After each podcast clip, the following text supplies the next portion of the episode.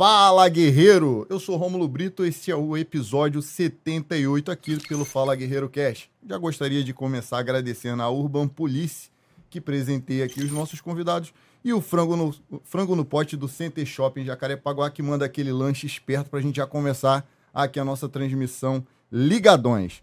Então, galera, hoje é um episódio mais que sensacional, mais uma aula de direito, de polícia, de experiência na polícia. O nosso convidado de hoje carrega uma vasta bagagem de conhecimento policial. Já vamos apresentá-lo.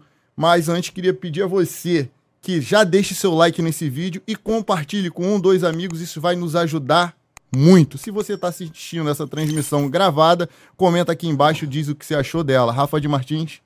Fala, rapaziada, boa noite. Obrigado aí pela presença de todos vocês. Hoje vocês vão perceber que eu vou estar mais no sapatinho, porque eu trouxe meu chefe aqui para entrevistar, meu irmão. Então eu tenho que ficar aqui na linha, entendeu? Tem que manter aqui uma postura. Mas eu trouxe, eu estou trabalhando com o doutor Mário já há alguns, alguns meses, né?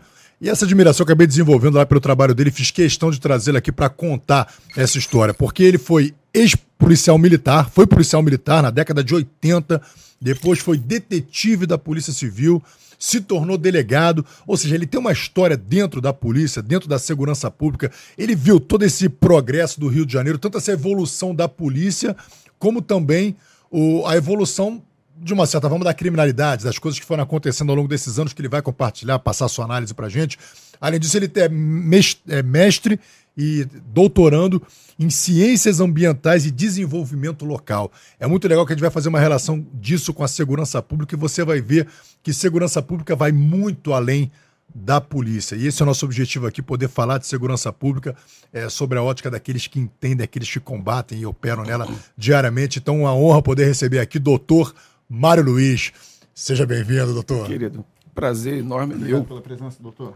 Eu que, é que agradeço, tá senhor, doutor? que agradeço a possibilidade de estar aqui, onde, onde já passaram tantos nomes tão importantes, né? De tantas áreas aí de, de interesse da sociedade. E para poder também falar um pouquinho do, do, do trabalho com as vítimas, as nossas vítimas especialmente vulneráveis, no caso aqui os nossos idosos.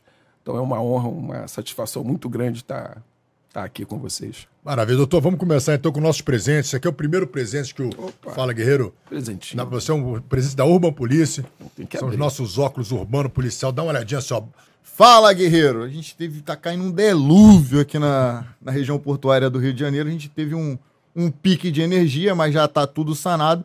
E vamos voltar aqui com o doutor Mário. Então, doutor, onde foi que o senhor resolveu se tornar policial?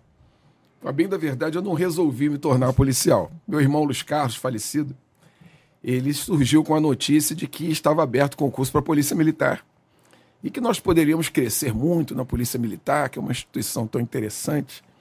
E assim fomos buscar a inscrição. Meu irmão já nem podia mais, porque ele já havia passado a idade. Eu fiz a inscrição, mas eu imaginava que jamais iria ser aprovado no concurso. O fato é que fui aprovado entrei na, na academia, não é, não é academia que chama, Cefap. Uhum. Centro de Formação e Aperfeiçoamento de Praças 31 de Voluntários, dia 11 de setembro de 86. E passei três anos de, de, de boas experiências na, na Polícia Militar. Saí Você já tinha da... experiência com, com militarismo? Não, não, nunca. Sobrei, né? Me apresentei ao Exército normalmente, mas sobrei e aos 20 anos eu fui. Eu tive ingresso na, na, na Polícia Militar, saí da escola, fui para o nono batalhão, que é uma outra escola, né? Uhum. É um, um batalhão muito operacional, um batalhão muito quente. E fiquei no nono batalhão até trocar, né, por concurso público, a Polícia Militar pela Polícia Civil. E como é que era a Polícia Militar na época? Qual era o armamento que vocês usavam? Era... Olha, particularmente eu só tive acesso ao revólver, né? Só chamava de teco-teco, aquele 38. revólver 38 Taurus, né? Não havia pistolas. E, os armamentos mais pesados eram dirigidos às, a, aos patamos, né? Acredito que nem as patrulhas, que na minha época era o Fusca, e depois passou para Gol, né? e o, a Veraneio, né? A famosa Veraneio. Então, os armamentos mais pesados, que eu me lembro que nós não tínhamos fuzis, eram metralhadoras Zina, acredito que INA, acho que era esse É, o nome toda que se dava. Isso naquele não atira. tempo. Isso não atira. aquela É, isso não atira, que o pessoal brincava, né? Era, era, era outra realidade, né? Isso, isso é, é, Terminou, foi muito determinante para o que a gente está vivendo hoje, principalmente na expansão de território, de dominação de território, porque acredito que naquela época não tinha, não, não devia ter esse domínio de território como tem hoje, não, essa hostilidade que tem hoje. em sem relação- dúvida, sem dúvida. É, é, eu passei, tive a oportunidade de estar em diversas, hoje ditas comunidades, e nós entrávamos e saíamos dessas comunidades, claro que com os cuidados devidos, mas havia toda uma, uma, uma possibilidade de ser realizado um trabalho, um, um- trabalho policial um pouco mais efetivo e sem carecer de, de- da montagem de toda uma estrutura como hoje se faz necessário. né? Em alguns locais você precisa de todo um aparato né? da, da, da, da convocação de um número razoável de agentes para que haja um nível mínimo de, de segurança para aqueles policiais e para a população do entorno, para evitar lá os danos colaterais. Aqueles tempos, né, 37 anos atrás, era realmente uma outra realidade. O que eu, eu, eu vejo é que talvez as coisas não tenham é, é, caminhado muito bem por causa de talvez de uma má interpretação do que seria democracia. Nós, nós, eu entrei na polícia num momento de transição, entrei em 1986 e, inclusive, hoje fazendo 35 anos, né, da promulgação da nossa Constituição Cidadã. Então foi um momento de transição do dito regime militar para o, o, o, o momento da, da, da, restauração da democracia. É, conforme dizem, né, eu acho que essa avaliação ela precisa ser bem, bem estudada, estudada de uma maneira bem mais tranquila. Então eu acredito que em alguns momentos houve uma interpretação inadequada do que seria democracia. Então talvez tenha havido, eu penso, particularmente é o meu pensamento, que em, alguns, em algumas áreas, em alguns momentos, em algumas atitudes, algumas posturas, algumas políticas foram adotadas por uma má concepção, por uma má compreensão daquilo que deveria ser democracia. Então, em, em, em diversas. Eu acredito que na segurança pública muita coisa poderia ter acontecido de uma maneira melhor se a, a correta compreensão da, da, de democracia e do exercício de democracia e do exercício de cidadania tivessem sido bem implementadas lá atrás. Doutor, sobre essa questão da, da de determinados territórios seriam ocupados por facções, organizações criminosas, seja tráfico ou milícia, ou milícia-tráfico, que eles hoje se confundem. Recentemente participei de uma operação conjunta com a, que, que- que se fez necessário o apoio da Polícia Militar lá em São Paulo. E nós chegamos lá com o nosso aparato normal. Aqui no Rio de Janeiro, o policial vai, vai almoçar, já sai de colete e fuzil. E quando a gente chegou lá de fuzil, os PMs falaram assim: vocês estão indo pra onde? Aí tudo. Não, porque gente, era Paulínia o nome do- da cidade. E o PM, não, cara, aqui a gente entra em qualquer lugar. Não tem um lugar aqui em Paulínia, em Campinas, que nós não transitemos aqui de, de pistola e com um, um, um, um combatente com fuzil. É, como é que isso foi acontecer aqui no Rio de Janeiro? Como é que a gente perdeu tanto território durante essas décadas? É, porque o Rogério Greco teve aqui também, o atual secretário de, de Justiça e Segurança lá de Minas Gerais. Ele falou que lá em Minas parece ser nesse formato também. A polícia consegue transitar com certa tranquilidade por dentro do terreno, o que aqui no Rio de Janeiro é impossível em determinadas regiões sem um vasto aparato, um, com arsenal de guerra, carros de carros blindados, helicópteros. Como é que isso aconteceu no Rio? Olha, é, não- é uma, uma avaliação muito simples de ser feita. né? Mas nós sabemos que com a redemocratização, o nosso primeiro governo foi um governo de viés, é, vamos chamar, não gosto das expressões de esquerda e direita, as pessoas não sabem nem, na maioria das vezes, o que estão falando quando estão falando de esquerda e direita, mas vamos chamar de um viés mais progressista, né? com a eleição do governador saudoso, querido governador Leonel Brizola. E talvez, né, por força daquilo que a gente conversou ainda há pouco, de uma má compreensão do que seria o exercício da cidadania, do que seria o exercício da democracia, algumas posturas foram sendo permitidas, foram sendo não combatidas. Então, o, o- o abandono do urbanismo, o urbanismo é uma questão é, é fundamental na segurança pública. Né? Então, a construção, a criação, o aumento de, de é, aglomerados anormais, acho que é, esse que é o nome que o IPEA dá para essas construções de, de, como favelas, né, mocambos, etc. e tal. Daqui a pouco eu lembro o nome correto, mas eu acredito que seja esse. É, então, da maneira como as pessoas tinham a possibilidade de construírem as suas é, habitações miseráveis, paupérrimas, na, em boa parte das vezes em, em terrenos, em territórios não, não é, é, edificáveis. Não é? Então, é, é, comunidades surgindo, favelas, comunidade como se chama hoje, né? Comunidade é tudo. Né? E surgindo da maneira como era permitido surgir. Né, como as pessoas entendiam é, como deveria ser feito sem qualquer controle sem qualquer fiscalização, sem qualquer intenção de que houvesse um, um direcionamento adequado por parte do poder público. É? Então, hoje você tem algumas localidades que, pelo aspecto urbanístico, é muito difícil de você chegar, de você entrar. Essas comunidades, essas localidades, elas se transformam em verdadeiros bunkers dos criminosos. Exatamente porque, pela ausência, você não tem rua, você não tem numeração de rua, você não tem saneamento básico adequado. Né? Aí já entra aquela questão do fornecimento de, de recursos mínimos de cidadania para que, essas, que essas pessoas possam conviver nessas localidades.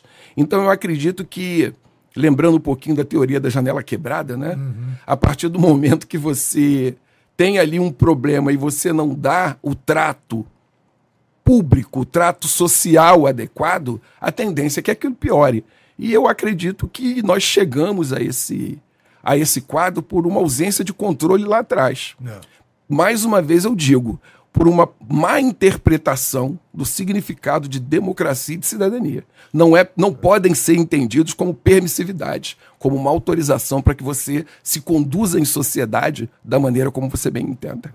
Uma vez eu, eu, eu vi corroborando com, com o que o senhor está falando, eu vi um, não lembro agora quem, quem foi a pessoa que falou, mas ela falou o seguinte: que a favela não era um problema, a favela era uma solução.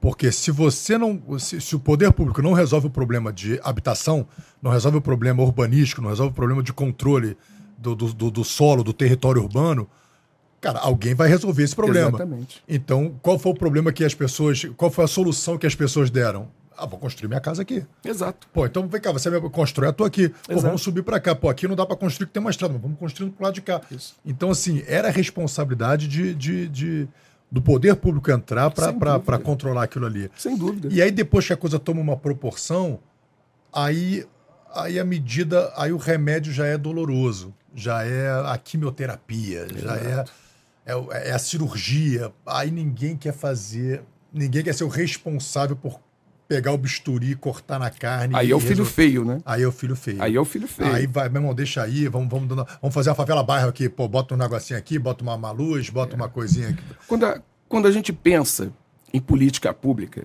a gente tem que, tá, a gente tem que pensar que uma política pública tem que estar tá baseada na solução de um problema público. Algo que aflija uma determinada comunidade, uma determinada localidade e que precise de uma solução. Uma política pública só pode ser estabelecida com base na solução de um problema público. Se nós voltarmos um pouco na história, a gente vai chegar lá no dia 13 de maio de 1888, com a abolição da escravatura, e no dia 12 de maio de 1888, nós tínhamos diversos, diversas pessoas, diversos seres humanos, que até o dia 12 de maio eram coisas, eram objetos, porque eles pertenciam a outras pessoas. Eram ser humanos que seres humanos, perdão, que pertenciam a outras pessoas. A partir do 13 de maio, os negros que até o dia anterior eram coisas passaram a ser pessoas. Mas e isso em decorrência de o quê? De uma política pública implementada e naquela, naquela, naquela ocasião e que determinava a necessidade da abolição da escravatura. Perfeito. Foi uma política pública? Sim, sem dúvida, uma política pública. Mas ela foi pensada com base em resolver um problema público? Não. Então, de uma hora para outra, pessoas que estavam ali, que tinham lá cativos, mas tinham casa, tinham comida, etc. e tal, de uma, outra, de uma hora para outra perderam totalmente as suas referências. foram abandonados à própria sorte, porque não foi paralelamente à, à abolição da escravatura, não houve a adoção de qualquer programa de inserção, de recolocação daquelas pessoas na sociedade, naquele novo quadro, naquela nova realidade social. Então, de uma hora para outra, você não tem mais casa e você precisa morar. De uma hora para outra, você não tem comida e você precisa comer. E é claro que, naquele momento, qual seria a possibilidade de uma colocação profissional para aquelas pessoas que foram abandonadas à própria sorte com a abolição da escravatura? Nenhuma. E as necessidades batem à sua porta e você precisa resolver. Daí a, a, o surgimento, né? acredito que, que eu possa dizer, o surgimento das favelas, ou se não o surgimento, pelo menos o, o, o aumento é, é, é, é veloz, acelerado dessas, dessas, é, dessas favelas, né? dessas, dessas guetos, né? desses guetos. Né? E daí nós termos né, é, hoje uma quantidade, um percentual absurdo de negros que estão encarcerados que praticam crimes. Ah, isso é uma justificativa? Não, aqui não se busca justificar o que quer que seja, mas historicamente você observa que lá atrás eram aqueles negros que não tinham a educação adequada, aos quais nada foi oferecido em termos de, de, de responsabilidade do Estado, nada foi oferecido, e você, você não trabalha. Quem não trabalha não come. Né? Minha mãe estava falando isso no final de semana. Quem não trabalha não come, só que você precisa comer. Se você não tem trabalho, né? como dizia Gonzaguinha, sem o seu trabalho o homem não tem honra. Sem a sua honra se morre e se mata. Então eu preciso comer. Como é que eu vou fazer para me alimentar? Não, e assim, eu entendo que alguns, nesse período, falam, então para me alimentar eu vou, digamos assim, vou buscar o crime, buscar Sim. a coisa aqui para me alimentar. Só que aí o que acontece? Aquilo ali se torna uma solução que depois é ensinado de geração em geração. Olha, se não conseguir por aqui, vai por aqui. Aqui dá certo, aqui funciona. E aí você vai criando, porque pô, hoje a gente vê em situações, às vezes, de, de, de comunidade, crianças exaltando o, o, a questão do, do, bandido lifestyle, né? O estilo de vida bandido. Sim. E, e aquilo ali, aquela criança não tem, mas alguém ensinou aquilo para ela. Alguém é. passou aquela visão para ela, aquela possibilidade. Sim é a questão da referência. Qual é a referência dessa criança? Qual é a referência que ela tem dentro de casa? Ela tem a referência de um pai que vem de uma realidade sofrida, de um pai a quem não foi fornecido um cabedal suficiente de informações acadêmicas, escolares, estudantis, educacionais, pelo nome que, que se queira dar. Via de regra, esse pai tem um péssimo emprego quando tem um emprego. Via de regra, esse pai é uma pessoa amargurada. Via de regra, esse pai, ele não tem uma saúde boa, ele não se veste bem, ele às vezes é, é, é violento no âmbito da família. E essa criança quer ser igual ao pai?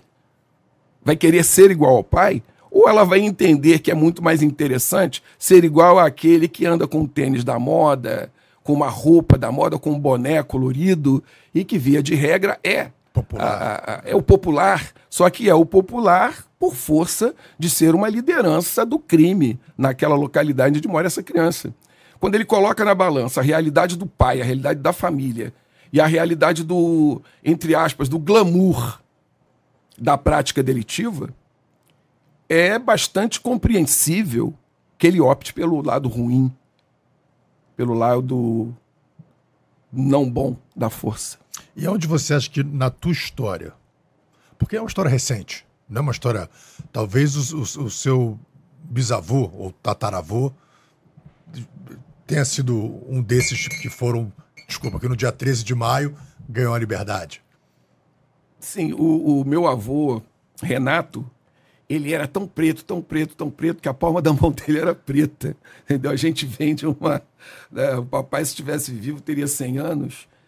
Meu avô, se estivesse vivo, teria cento e muita coisa que na família, as famílias são longevas, né? Agora, proximamente, eu não tive exemplo. Felizmente, eu nunca tive exemplos. Nós sempre fomos muito humildes. Vocês quebraram, mas se quebraram sim, um, um, um, sim, penso, penso que sim. Nós éramos muito humildes, vivíamos num casebre que às vezes chovia e uma parede ruía e tinha que levantar rapidamente. Mas essa noção de decência, essa noção de, olha, a gente tem que crescer pelo trabalho. Né? Papai e mamãe estudaram pouco, muito pouco. Né? Não tiveram uma educação formal assim muito acentuada, mas sempre priorizaram a questão da educação. Então, na minha família, não estudou quem não quis estudar. Não estudou quem não quis estudar. Essa sempre foi uma prioridade. Então, o exemplo que eu tenho é o exemplo de um pai que saía cedo para trabalhar e voltava à noite cansado. De uma mãe que ia para Tijuca fazer, passar roupa e fazer serviço de diarista. De uma mãe que fazia pastel e nós vendíamos, né? É, com muita honra, porque o pastel era muito bom. Eu e minha irmã, a doutora Sônia, né? Minha irmã é psicóloga. E nós íamos para a rua com a cestinha de pastel para vender e para ajudar na, na, na, na, no orçamento familiar. Né? Então, é, os meus irmãos, os mais velhos, eles lembram que eles pegavam areia do rio e vendiam, e lavavam aquilo e vendiam. Quer dizer, eram outros tempos, né? não havia o estatuto. A família era forte. A família, a noção de família era muito forte. A família era muito forte. A, a noção e, de e família. E essa família, forte. então, também, essa, essa fortaleza, a família virou uma fortaleza para vocês. Sim, sem dúvida nenhuma. E o grande problema que a gente vê é que atualmente é muito difícil você ver isso na maioria das famílias, na maioria das casas. Existe uma família naquela casa ou existem pessoas que têm laços consanguíneos? Família é uma outra coisa. Laço consanguíneo é uma coisa. Isso é família no Brasil, é isso uma é outra dentro e fora, coisa. dentro e fora sim, da comunidade. Sim, sim. Isso é no Brasil, não é porque é na favela, não é porque é na Zona Sul ou porque é na Barra da Tijuca, não. É a sociedade. Na sociedade nós temos família hoje, ou nós temos pessoas com laços consanguíneos que coabitam. Doutor, eu vou fazer uma pergunta que eu, conforme a anterior que eu fi, que, que, que fiz, ela talvez tenha uma resposta mais complexa, mais elaborada, mas eu queria saber a sua opinião. Normalmente eu faço essa pergunta aqui. O senhor é nascido, é, criado ali na, em Nilópolis, né? um, um, um, um, município que até hoje sofre com muitas mazelas, se comparado à capital e a outros municípios do nosso estado. Eu também fui criado ali em Caxias, também próximo, vi, município vizinho. E o senhor conseguiu fazer um ciclo dentro da polícia. O senhor foi policial militar, detetive, hoje delegado. Venceu, né? Venceu na vida através da luta. O senhor acha que, para quem veio de onde o senhor veio, crime é escolha ou falta de opção? Olha, eu observo, eu acho que é um pouco de cada coisa. Em determinados casos, né, não, não, dá para nós termos uma, uma visão é, totalitária para um lado ou para o outro. Né? Hoje nós vemos muitas pessoas que optam por praticar crimes quando não tem necessidade nenhuma. Em alguns casos, conforme a gente está falando, às vezes o que, não, o, o, que, o que leva a pessoa à criminalidade é a absoluta ausência de outras possibilidades. Essa, é, esse é um dado real. E não é uma coisa que a gente queira falar para justificar. Não há justificativa na prática do erro. O erro é o erro. Praticar crime está errado. Em alguns casos, a gente vai verificar, é como, por exemplo, a prostituição. A prostituição não é crime, mas é uma situação moralmente degradante. Né? Mas nós temos, nós temos conhecimento de, de, de pessoas que se entregaram à prostituição por uma questão de vontade. Ao passo de que nós temos exemplos de outras pessoas que se entregaram à prostituição por uma questão de necessidade, por terem sido jogadas à própria sorte na rua pelas suas famílias, né? pela vergonha, do defloramento, etc. e tal. Com relação ao crime, eu, eu vejo sim uma, uma, uma gênese vinculada à questão da ausência de, de, de possibilidades, da, da, do não oferecimento de possibilidades sociais adequadas e que leva, que pode levar e leva, sim, uma pessoa às práticas delitivas. Agora, eu vejo e vejo muito, vejo muito também é, é, é, pessoas que estão praticando crimes. Hoje, se a gente for analisar, os crimes que mais é, comprometem a realidade social são os crimes de colarinho branco. Esses crimes são perpetrados por pessoas que estudaram, por pessoas que falam cinco, dez idiomas, que fizeram mestrado, doutorado, pós-doutorado. E, e, e qual crime? É porque, via de regra, quando a gente fala crime, eu costumo dizer que as pessoas entendem que crime é matar e roubar. Né? Não estou matando, não estou roubando, então tá tudo certo. É jeitinho brasileiro. Não. Estelionato é crime, sim. Coação no curso do processo é crime, sim. Sonegação fiscal, que é o pior dos crimes. O, o, o, tributo sonegado ele impede a construção de um colégio, ele impede a construção de, uma, de um hospital. Né? E esses crimes, via de regra, são perpetrados por quem? Não é pelo criolinho da favela. Esses crimes são perpetrados por pessoas que tiveram, sim, lá atrás, toda uma possibilidade de uma boa formação educacional, de uma boa formação acadêmica. Então, é, é, é não é uma resposta simples realmente se dar, porque eu entendo que há, a, a, a, pelos dois aspectos, você tem, você tem é, é, possibilidade de dizer aqui essa pessoa, analisado este caso especificamente, é, a gente constata imediatamente que essa pessoa ela se entregou a, ao crime porque não teve outras possibilidades. Agora, na boa parte dos casos, e principalmente nos crimes que são os que mais incomodam a sociedade como um todo, as pessoas praticam crimes porque não têm caráter, por, por é, é, é intenção de oferir dinheiro. Não. Apenas isso. Maria, doutor, mas olha, essa, essa, essa explanação do senhor me trouxe uma, uma, uma essa, essa coisa assim, cara, como a família é importante. E a nossa responsabilidade como pai. Nós somos. O senhor já é pai de, de dois garotos, mas eu sou pai de duas crianças. O Rômulo também, nossos filhos são. Então a responsabilidade que a gente tem ali dentro da família de ter um ambiente ali harmônico, um ambiente cheio de amor, um ambiente. É o que você falou, o ambiente não precisa ser um ambiente é, é, abastado de, de de, mate, de bens materiais, Sim. mas tem que ter muito amor. Se tem muito amor, você cria uma fortaleza. E, e você vê que essa deterioração, essa degradação da, da degradação da sociedade, ela veio junto com a degradação da família. À medida que a gente foi vendo a, a, relativização da família, a banalização do divórcio, da infidelidade, da a gente foi vendo a sociedade se diluindo, se tornando mais violenta, mais é, solitária, mais depressiva, mais. Então, no final das contas, é, é, é algo sagrado. Sem dúvida. A família é sagrado. Se você vai à rua sem valores, e os valores você precisa obter né, nos seus primeiros momentos de formação. Isso é dentro de casa. Se você vai à rua sem valores, você não vai respeitar a rua. Você não respeita o seu pai, não respeita a sua mãe. Você vai respeitar o seu vizinho. Por quê? Essa questão de valores ela é fundamental. Quais são os valores que você carrega? Quais são os valores que você defende?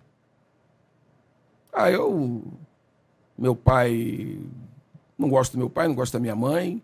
Família para mim é besteira. Então, se essa pessoa não respeita o pai, não respeita a mãe, vai respeitar a professora? Não. Vai respeitar um idoso? Vai respeitar uma criança? Não vai respeitar. Não teve base. Não. Não teve base. Bom, muito bom. Leão, você tá frito, vai dar banho no cachorro agora. Vai começar a dar banho no cachorro, dando banho no cachorro sozinho, ele ficou olhando pra minha cara. Vou botar um moleque pra trabalhar. Doutor, depois da, da, dessa experiência na Polícia Militar, o senhor foi. Passou no concurso para detetive. Detetive, 1989. Como é que era a Polícia Civil lá naquela época? Habilitado, já... quando você entrou na Polícia Civil, como é que. Como a é diferença que, que você. Era uma polícia muito pobre. Pessoal, estamos ao vivo novamente, tá? tá caindo um delúvio aqui, conforme falei, então tá, teve um, uns piques, é com a própria operadora de internet, não tem a ver com o estúdio, o estúdio está funcionando redondinho. Voltamos aqui com o doutor Mário. Estávamos falando do seu ingresso na Polícia Civil em 1989. Como era a academia de polícia? O que, que se ensinava na academia de polícia nesse período? Olha, as, as disciplinas eram eminentemente voltadas para a prática do serviço noções de direito penal, noções de direito processual, telemática, investigação, investigação policial, as aranhas do professor Paulo Marano, saudoso professor Paulo Marano, grandes lendas da, da, da Polícia Civil passaram lá pela, pela academia no corpo docente. E já havia lá atrás uma, um, um embrião, né, uma intenção de transmitir também algumas noções de direitos humanos. Né? Sem isso, você não consegue fazer polícia. Trabalhar com cidadão sem noções de direitos humanos, não. Muito embrionário, né? não como hoje acontece, não como uma disciplina efetiva, né? A gente teve acesso aí aos currículos dos cursos de, de formação que, que estão em andamento. Então há uma, uma há todo um direcionamento, até porque a sociedade é, é, é muito dinâmica, né? muda muito. Então algumas demandas elas vão, as demandas vão se, se renovando. Então hoje há uma, uma, uma intenção mais forte de, de direcionar a compreensão à, à realidade de cada de cada grupo social, por assim dizer, né? E eu acho isso muito positivo. Eu acho muito positivo que o servidor policial ele saia para o seu exercício profissional com essa noção, com uma, uma noção de empatia.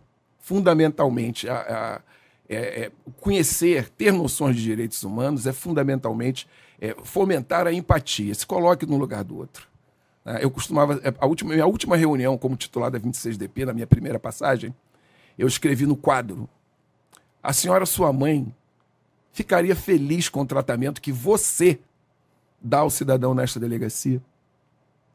Foi um questionamento e a reunião ela teve essa pauta. A gente precisa se colocar no lugar. Não. Ninguém saiu para procurar a polícia civil, para procurar a polícia de uma maneira geral, porque estava sem nada que fazer em casa. A pessoa tem um problema. Pode até ser um problema putativo, mas para ela é um problema. E nós temos que ter essa compreensão. O acolhimento tem que partir de nós. Então, com esse aperfeiçoamento dos currículos, eu acho que nós estamos caminhando para uma, um aumento também na, na qualidade do atendimento, na qualidade do nosso produto final, né? O, da nossa entrega, na qualidade daquilo que nós vamos entregar ao nosso cliente, que é o cidadão do Rio de Janeiro. O, o, problema putativo seria o chip na cabeça. Ah, a gente chip na cabeça, celerímetro. É o celerímetro, né? Alguém entrou de madrugada na minha casa e furtou o 14 grãos de feijão. Mas como a senhora sabe, eu conto todo dia, né? Essas histórias pelas quais todos nós Mas é um né, problema. que trabalhamos no plantão, ela você sofre vê que a com tá aquilo. sofrendo. O negócio do chip na cabeça Exatamente. é um problema, porque você não Exato. consegue. Você fala, meu Deus, como que eu vou fazer? Porque essa pessoa está sofrendo. Exato. Ela quer uma solução e eu não tenho solução para dar porque eu tenho essa vezes- expertise Exato. de tirar chip da cabeça outros. E às vezes essa solução que a pessoa vai, vai, que vai é, é, agradar muito aquela pessoa é apenas um- uma conversa, é apenas a feitura de um RO. Hoje nós temos aí é, é, a possibilidade de fazer RO de fato atípico, medida securatória, enfim. Então, na DEAPT, a gente de- determinou uma linha. Ninguém sai sem o seu RO. Exceto quando é uma, eu quero uma- apenas uma orientação, né? Mas em linhas gerais, todo mundo vai sair com seu registro da Delegacia Especial de Atendimento à Pessoa da Terceira Idade. Um registro para chamar de seu. Um registro para chamar de seu, porque às vezes, né, em, em boa parte das vezes, a gente tem detectado é uma questão muito, muito mais social do que policial. Não. E às vezes, com uma conversa, com um bom acolhimento, é, é, nós vamos conseguir dar uma solução, um conforto psicológico que seja para esse cliente, para esse cidadão. É. Todo cidadão é o nosso cliente, ainda que o seu problema seja putativo. Tem um policial amigo nosso, o Rony. Grande abraço, Rony. Trabalha lá na DRFA, né, na última gestão, acho que agora saiu com o doutor Marcos Vinícius, mas enfim. O Rony, ele costuma brincar num grupo de, de, de tiras que a gente tem. Plantão é para fazer RO. Aí o pessoal, pô, porque às vezes tem, um, tem, um, tem, um, tem policiais, não é, né, tá muito longe de ser a maioria, que acha que é, vale muito mais a pena tentar convencer aquela pessoa de que é fazer um RO não é uma boa ideia do que fazer um RO. Às vezes gasta 20, 30 minutos no convencimento, em 10 faz o RO. Sem dúvida. Sem dúvida. Qual é a orientação? Faça o atendimento. Depois, se for o caso, o delegado vai dar o devido despacho, vai encaminhar, vai suspender, vai instaurar procedimento, vai determinar a troca da capitulação e você não vai passar pelo desgaste de ter que explicar. Dê o acolhimento, dê o atendimento. A pessoa quer fazer um registro? A menos que é óbvio. Né? Em alguns casos, a pessoa quer fazer um registro porque viu uma pessoa atravessando a rua com a camisa do Vasco. Né? Esse é um exemplo da meu nome, do professor Ângelo Glioche, entendeu? O fato é típico, é. A pessoa estava realmente usando a camisa do Vasco? Estava. Mas ele é antijurídico? Não. Usar a camisa do Vasco, para quem é vascaíno, é uma grande honra. E, sob qualquer hipótese, não será crime nunca. Né? Então, vamos dar aquele atendimento, vamos entender que, às vezes, uma, uma boa conversa, um registrozinho simples, já resolve bem a situação. É, sem contar que para a instituição isso é muito positivo, porque quando a pessoa sai da delegacia com registro para chamar de seu, o que, que ele diz pro seu vizinho? Eu fui atendido pela Polícia Civil do Rio de Janeiro. Ele não vai olhar que o fulano te tratou mal. A Polícia Civil me tratou mal. Fui acolhido. Ou a Polícia Civil me tratou muito bem. Exatamente. É, eu acho que esse é, esse é- esse é o grande, grande lance. Eu já, já vi situações da pessoa pegar aquele registro e falar, "Não, agora com esse registro eu mostro pro cara e o cara vai sair do meu apartamento. Aí eu falei, pô, bicho, eu Acho que não vai esse não, hein? tem esse poder todo, mas se tiver, me avisa que, pô, eu vou ver Vou se fazer eu um uso pra pra mim. algumas coisas. vou fazer um pra mim pra usar também. Ah, sai daí, rapaz. Pelos poderes de Grayskull, né? Um, Não, dele- sai daí, rapaz. É a, espada- é a espada de Grayskull, né? Espada Pelos de Grayskull. um, um delegado, o doutor Sérgio Elias Santana Júnior, que é dessa, Serginho, querido. que é dessa última turma, mas era oficial de cartório, né? Antes Grande de ser delegado. pela 127 UDP, excelente delegado de Búzios. Traba- Também sai muito boas mãos com o doutor Luiz Henrique. Trabalhei com ele na 58DP, Central de Flagrante, ele era o delegado plantonista. E eu me emocionava muito com as ocorrências no início do plantão. Aí ele chegou pra mim, falou, Romulo, cara, eu fui plantão na, na fui plantonista na 35 antes de passar pra delegado. Fiquei lá a minha vida inteira. E lá é a sucursal aqui na Terra.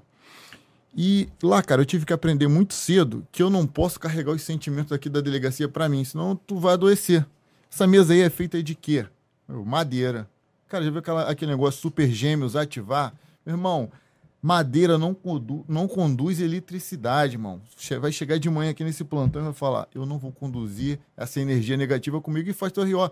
Ali em cima, no campo da dinâmica, tá escrito quem, como, quando e por que houve testemunhas. Faz essas perguntas, coloca ali pro papel, toma aqui seu RO e tchau. Senão você vai adoecer. Sem dúvida. Basicamente isso.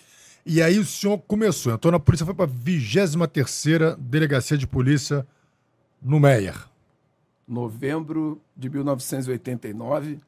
Muito bem recebido pelo meu grande mestre, meu professor saudoso, querido delegado Laerte Leite Florião, delegado titular, e pelo adjunto, doutor Leandro Iambará Rodrigues Teixeira, querido doutor Leandro. Estão nativos ainda os dois? Não, o, o doutor Laerte Florião cumpre hoje uma missão ao lado do Altíssimo, e o doutor Leandro já está em casa descansando. Merecido descanso. Merecido descanso. Como é que foi a história lá na carceragem que aconteceu lá na 23ª? A Rapaz. confusão que deu lá na Eu acho que foi o meu primeiro grande susto na Polícia Civil.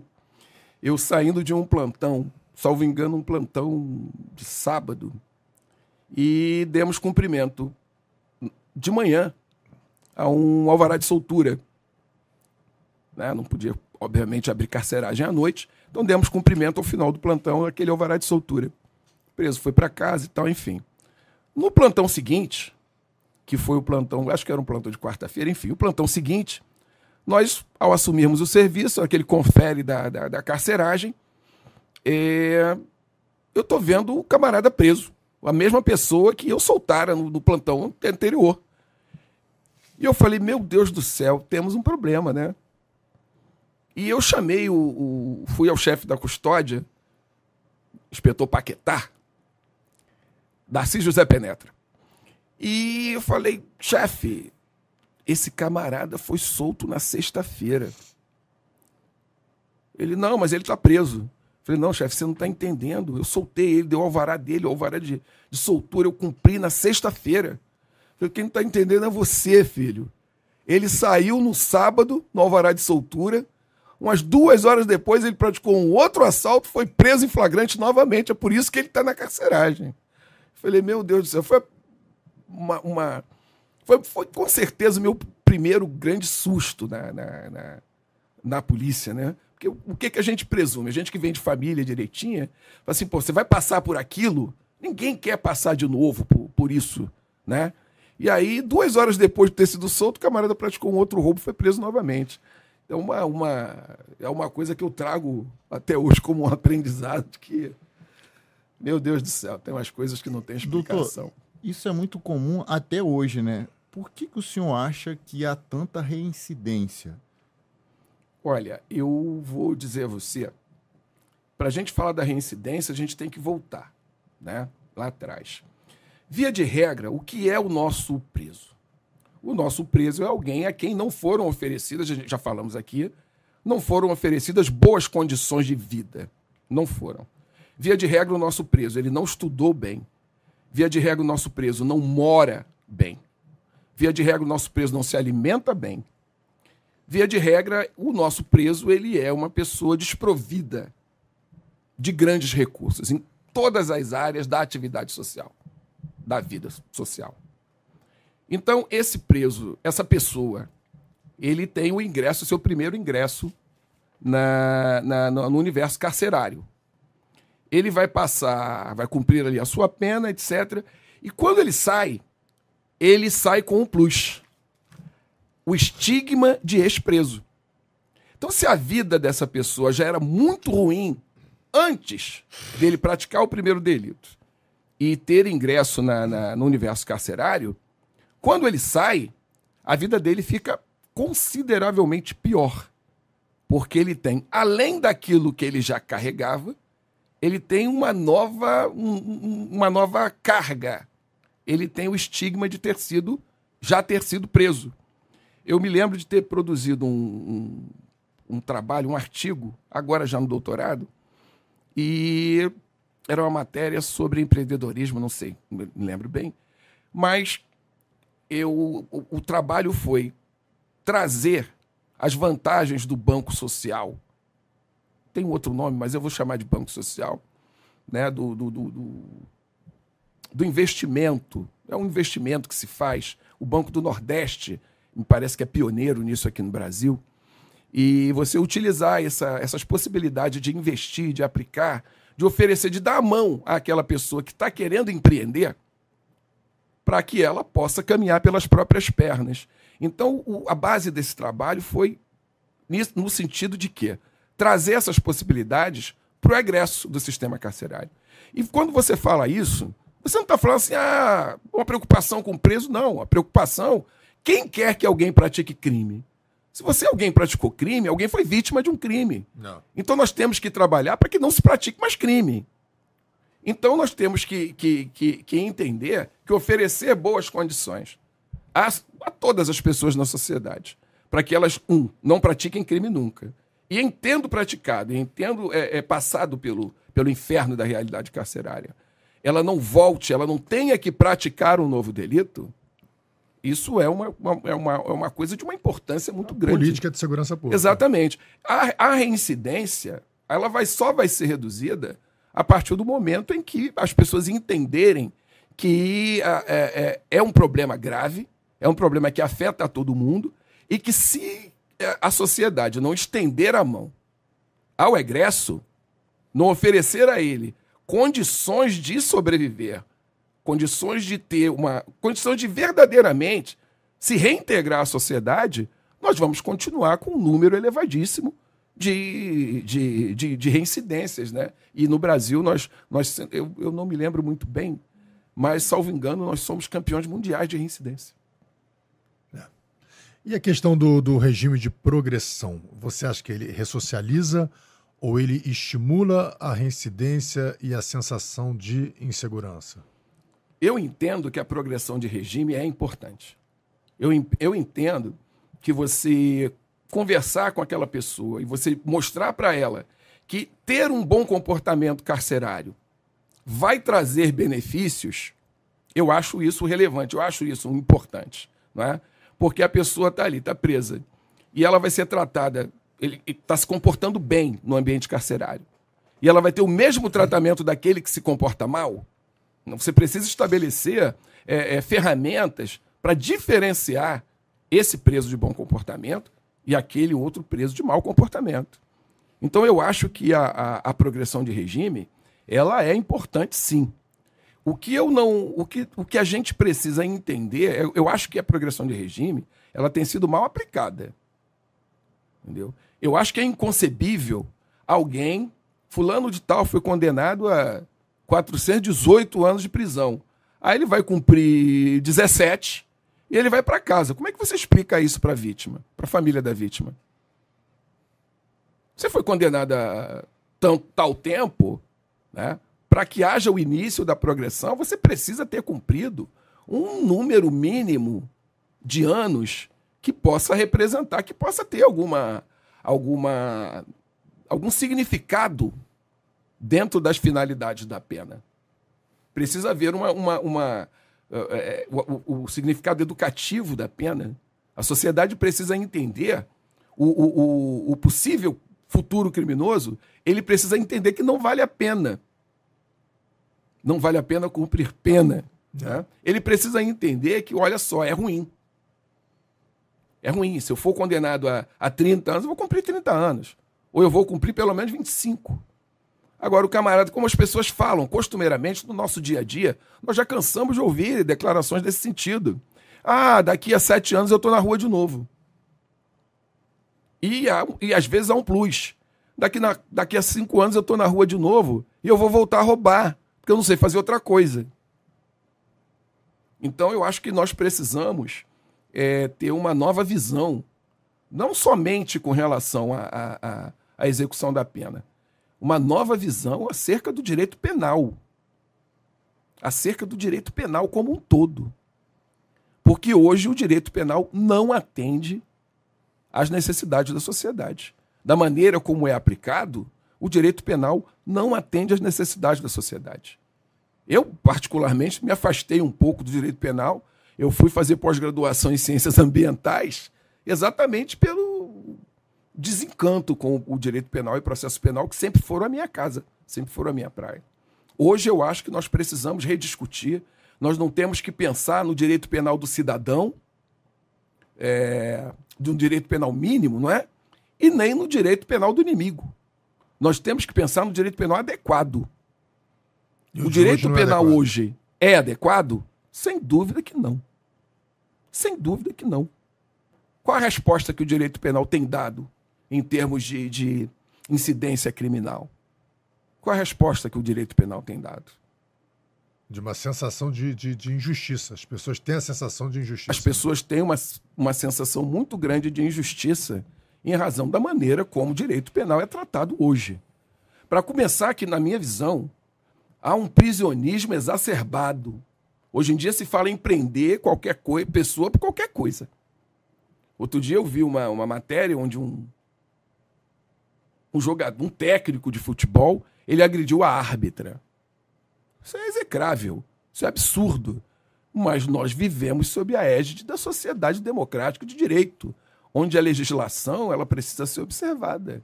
Então, a rigor, o que foi que fez aquele aquele autor de um fato que é bárbaro. Agredir uma mulher é sempre bárbaro. Mas à luz da identificação, da subsunção do fato à lei penal, ele praticou no máximo uma lesão corporal, um crime de lesão corporal. Houve uma agressão física que causou lesão? Sim, lesão corporal. Se não causou, também dá pior, que aí seria só uma, é, uma contravenção de vias de fato. Em nenhuma das hipóteses a legislação prevê a pena de prisão para quem pratica uma lesão corporal leve e, ou uma, uma contravenção de vias de fato, uma vez que são infrações de menor potencial ofensivo. Né? Onde se aplica ali na Lei 9.099 todas as medidas despenalizadoras né? que são preconizadas ali pela, por esse diploma legal. Mas automaticamente eu vi em todos os programas esportivos, na televisão, de todas as emissoras, todas. Esse camarada tem que ser preso. Por que, que ele ainda não está preso? É. Não. É. Eu, eu, lembro desse episódio. E nesse episódio eu, eu tinha uma, uma opinião. Eu, eu pensava, ele, ele agrediu a mulher. E eu ficava assim, não, cara, ele agrediu o juiz. A, a, raiva dele era com a atitude do juiz. O juiz era uma mulher. Talvez se fosse um homem agredir, porque a gente já viu milhões de vezes pessoas agredirem juízes homens Sim. também. Então, assim, eu, eu, entendo. E ao mesmo tempo que a gente vê uma situação dessa, que aí ele, aí ele Naquele momento ali, não, ele não agrediu o juiz, ele agrediu a mulher. Então a mulher tá à frente do. Mas, pô, mas se a mulher não, não fosse a juíza, fosse talvez seria ter acontecido, tivesse o mesmo moto. A, é, a conduta e... foi motivada por alguma questão de gênero. É. É, é. é, a primeira coisa que você precisa fazer a avaliação. Foi motivada por alguma questão de gênero? Qual foi o elemento subjetivo daquela, determinante daquela conduta? Hoje em dia você não faz avaliação de nada, rigorosamente nada apenas. Se houver clamor social, então, a primeira providência é assim: olha, o que, é que mais atende a sociedade? Nós não podemos viver assim. Antes. Que é uma insegurança gigante. A insegurança jurídica, sim, sim. nas nossas plagas, ela é gigantesca. Antes, as decisões eram, eram motivadas com base na lei, e nas jurisprudências e algumas vezes com base em alguns respeitados doutrinadores. Mais, pra, mais próximo da época que vivemos, a mídia passou a ser um fator determinante que muitas vezes já condenava, cara. A mídia já condenava. Se fosse um caso de, de crime doloso contra a vida, por exemplo, o, o, os jurados já, está, já estavam ali no dia do, do julgamento contaminados por uma informação que já chama quem a pessoa de assassino ou o inocente a pessoa. E hoje, piorando tudo isso, vieram as mídias sociais, que por um lado é bom, que a pessoa pode se expressar, expressar seu pensamento de uma forma que antes não era possível. Entretanto, viraliza-se uma coisa que sequer sabe se é verdade. Coloca-se um texto, aí aquela pessoa passa para frente, que passa para outra, e ninguém vai verificar se aquilo é genuinamente verdade. E isso acaba indo, indo para a mídia, volta, vai para a mídia, que volta, que volta, que volta, quando olha, está numa decisão judicial. Exato. Então, o cara é, muitas vezes é condenado para atender-se um clamor público. Olha, é, é, eu tive conhecimento, a sociedade teve conhecimento, né? não vou especificar o caso, mas houve uma, um caso de agressão física onde houve uma prisão em flagrante essa prisão foi convertida em preventiva. A defesa do, do desfavorecido é, pleiteou a, a liberdade provisória e simplesmente a decisão que manteve a, a constrição da liberdade ela era também baseada no fato de que houve uma grave repercussão social. Olha, nós temos é, é, é, a maioria das nossas prisões são cautelares, é? Não a prisão em flagrante, a prisão temporária, a prisão preventiva, a prisão decorrente da sentença condenatória recorrível e, salvo engano, tem mais uma que eu estou esquecendo agora. Né? Nós só temos prisão processual quando ela decorre do trânsito em julgado, da sentença condenatória. Então, se nós temos prisões cautelares, nós temos que observar que o processo cautelar, que a avaliação cautelar, ela tem dois pressupostos. O perículo imora, que significa que você precisa adotar aquela medida extrema, porque se você não adotar, pode acontecer uma coisa que vai determinar que o provimento ele seja inútil. Em linhas gerais, isso é o perículo imóvel. E o fumo boniuris, que como bem sempre me ensinou meu querido professor Angelo Glioche, significa a possibilidade de condenação. Perfeito. E você precisa ter esses dois requisitos, estou falando de processo penal esses dois requisitos para que você tenha uma medida cautelar no processo penal. Às vezes você não tem uma coisa nem outra e as pessoas são encarceradas. Às vezes você não tem a certeza de que aquele fato realmente aconteceu ou que, em tendo acontecido, tenha sido praticado por aquele desfavorecido. E às vezes você tem a absoluta certeza de que a liberdade daquela pessoa, daquele réu ou daquele investigado, quando a gente está falando do procedimento policial ainda, do inquérito policial, de que a liberdade dele vai causar algum tipo de constrangimento à sociedade, algum tipo de perigo para o processo. Você não tem. E ainda assim, porque houve uma, uma, uma repercussão social muito grave, muito grande, e aí essas pessoas são mantidas presas e, e, e, depois se critica o fato de que as nossas cadeias são superlotadas. Mas tem muita gente boa aí que está presa que não tinha que estar. Tá. Isso é um fenômeno que tem acontecido mais recente, não é? Sim, sem dúvida nenhuma. Nós estamos subjugados à opinião pública. Isso é um fenômeno razoavelmente recente. Uma das maiores vítimas dessa, dessa opinião pública tem sido justamente policiais, né? Que é, se tem uma instituição que corta na carne, é a polícia. A polícia acaba, infelizmente, em algumas vezes também cometendo injustiças, tira da, tira da atividade vem a prisão preventiva. Parece que ali está implícito em alguma parte ali da, dos, dos pré-requisitos que justificam a prisão preventiva ser policial. Porque basta ser policial. Às vezes não conseguem, por exemplo, conseguir é, verificar a contemporaneidade dos fatos. Às vezes os, o fato aconteceu há cinco anos atrás, mas tem um polícia não prende. É, e isso também é resultado de clamor público, principalmente por parte da imprensa nesse caso. Olha, é, é pode ser né? É, a gente está tá aqui nessa seara, mas nós temos exemplos próximos de pessoas que foram policiais que foram investigados, quer dizer, não foram investigados, né? Porque sequer foram ouvidos no procedimento apuratório, não foram ouvidos. É, por diversas estratégias de uma determinada investigação. Houve a decretação de prisões preventivas de diversos policiais. Esses policiais ficaram presos por três meses. Três meses. Sem que tivessem sido ouvidos. Sem que tivesse sido observada uma determinação processual de que você, com a denúncia em face de um servidor público, você precisa abrir um prazo para defesa prévia antes de você verificar se vai decretar, se vai aceitar essa denúncia, antes de você verificar se você vai adotar outra medida. E esse inquérito, os policiais sequer haviam sido ouvidos. Os policiais não foram ouvidos no inquérito. Não foram ouvidos. Houve a decretação dessa prisão, dessas prisões preventivas. Esses policiais ficaram três meses presos. As famílias de cinco policiais passaram três meses no inferno. Para que, ao final, graças a Deus, fosse constatada na primeira audiência que não havia qualquer justificativa, que não havia lastro probatório, e a sentença veio no sentido de determinar que de todos eles, um único policial estivera na cena do suposto crime. Que dos cinco policiais, quatro sequer estavam no local do fato. Está na sentença. Como reparar um negócio desse, né? Como repara? A gente viveu recentemente. Como repara? Mas, é, para complementar, sim, sim. é o quê? São policiais. O procedimento veio de um órgão policial. Então, isso eu já ouvi fora do âmbito policial. Olha, mas se é o próprio colega dele que está dizendo, quem sou eu para contestar? Gente, não é a visão, é processual, precisa ser. A gente precisa aplicar a melhor técnica jurídica, qualquer que seja a, a qualidade pessoal ou profissional do, do, do envolvido. Processo penal, processo penal. Não, é, as pessoas não devem nem ter cara do processo penal.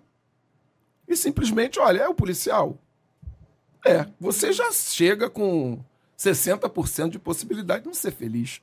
Isso, lamentavelmente, é um fato. Né? E as pessoas que me conhecem sabem.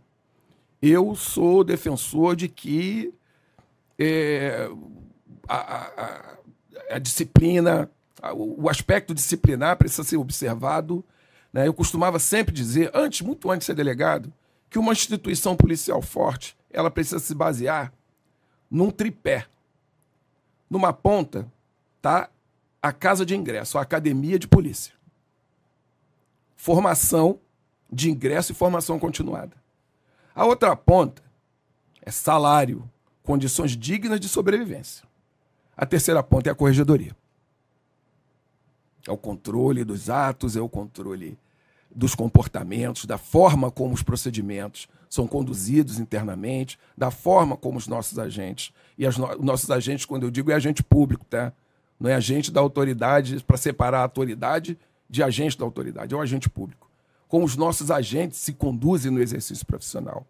Então eu acho que, para começar bem, nós precisamos ter isso muito forte, uma academia Não. muito forte. Salários compatíveis, portanto, fortes. Compatíveis com o perigo e com a dignidade da função, os salários. É e uma corregedoria ao máximo possível independente e forte. E muito forte. É. Nenhuma instituição, é, principalmente uma instituição policial, pode sobreviver sem uma corregedoria forte. Porque hoje, a realidade de hoje, ser policial além de todos os períodos que a gente passa, por causa dessa questão também da opinião pública e, do, e do, da questão processual, é coisa de gente doida. O cara, ele, ele se coloca numa situação, assim, ele, ele, se coloca numa profissão que tem tudo para ele se, se, se, Sim. Ou ele se omite, ou ele vira um omisso, que, pô, isso é, é, é lamentável. Ou ele, num momento da carreira dele, ele vai. Vai, Olha, vai estar tá pulando regra, a fogueira. Via de regra, se costuma se dizer, né? Se você quer não ter problema, não trabalhe. Você quer passar na polícia, ter uma vida tranquila na polícia, uma vida sem problemas? Não trabalhe. Você vai trabalhar? Você pode ter problema. Agora, graças a Deus, a grande maioria de nós é decente e trabalha. É. Não, mas, tem, mas os problemas vêm às vezes não é porque a gente fez coisa errada.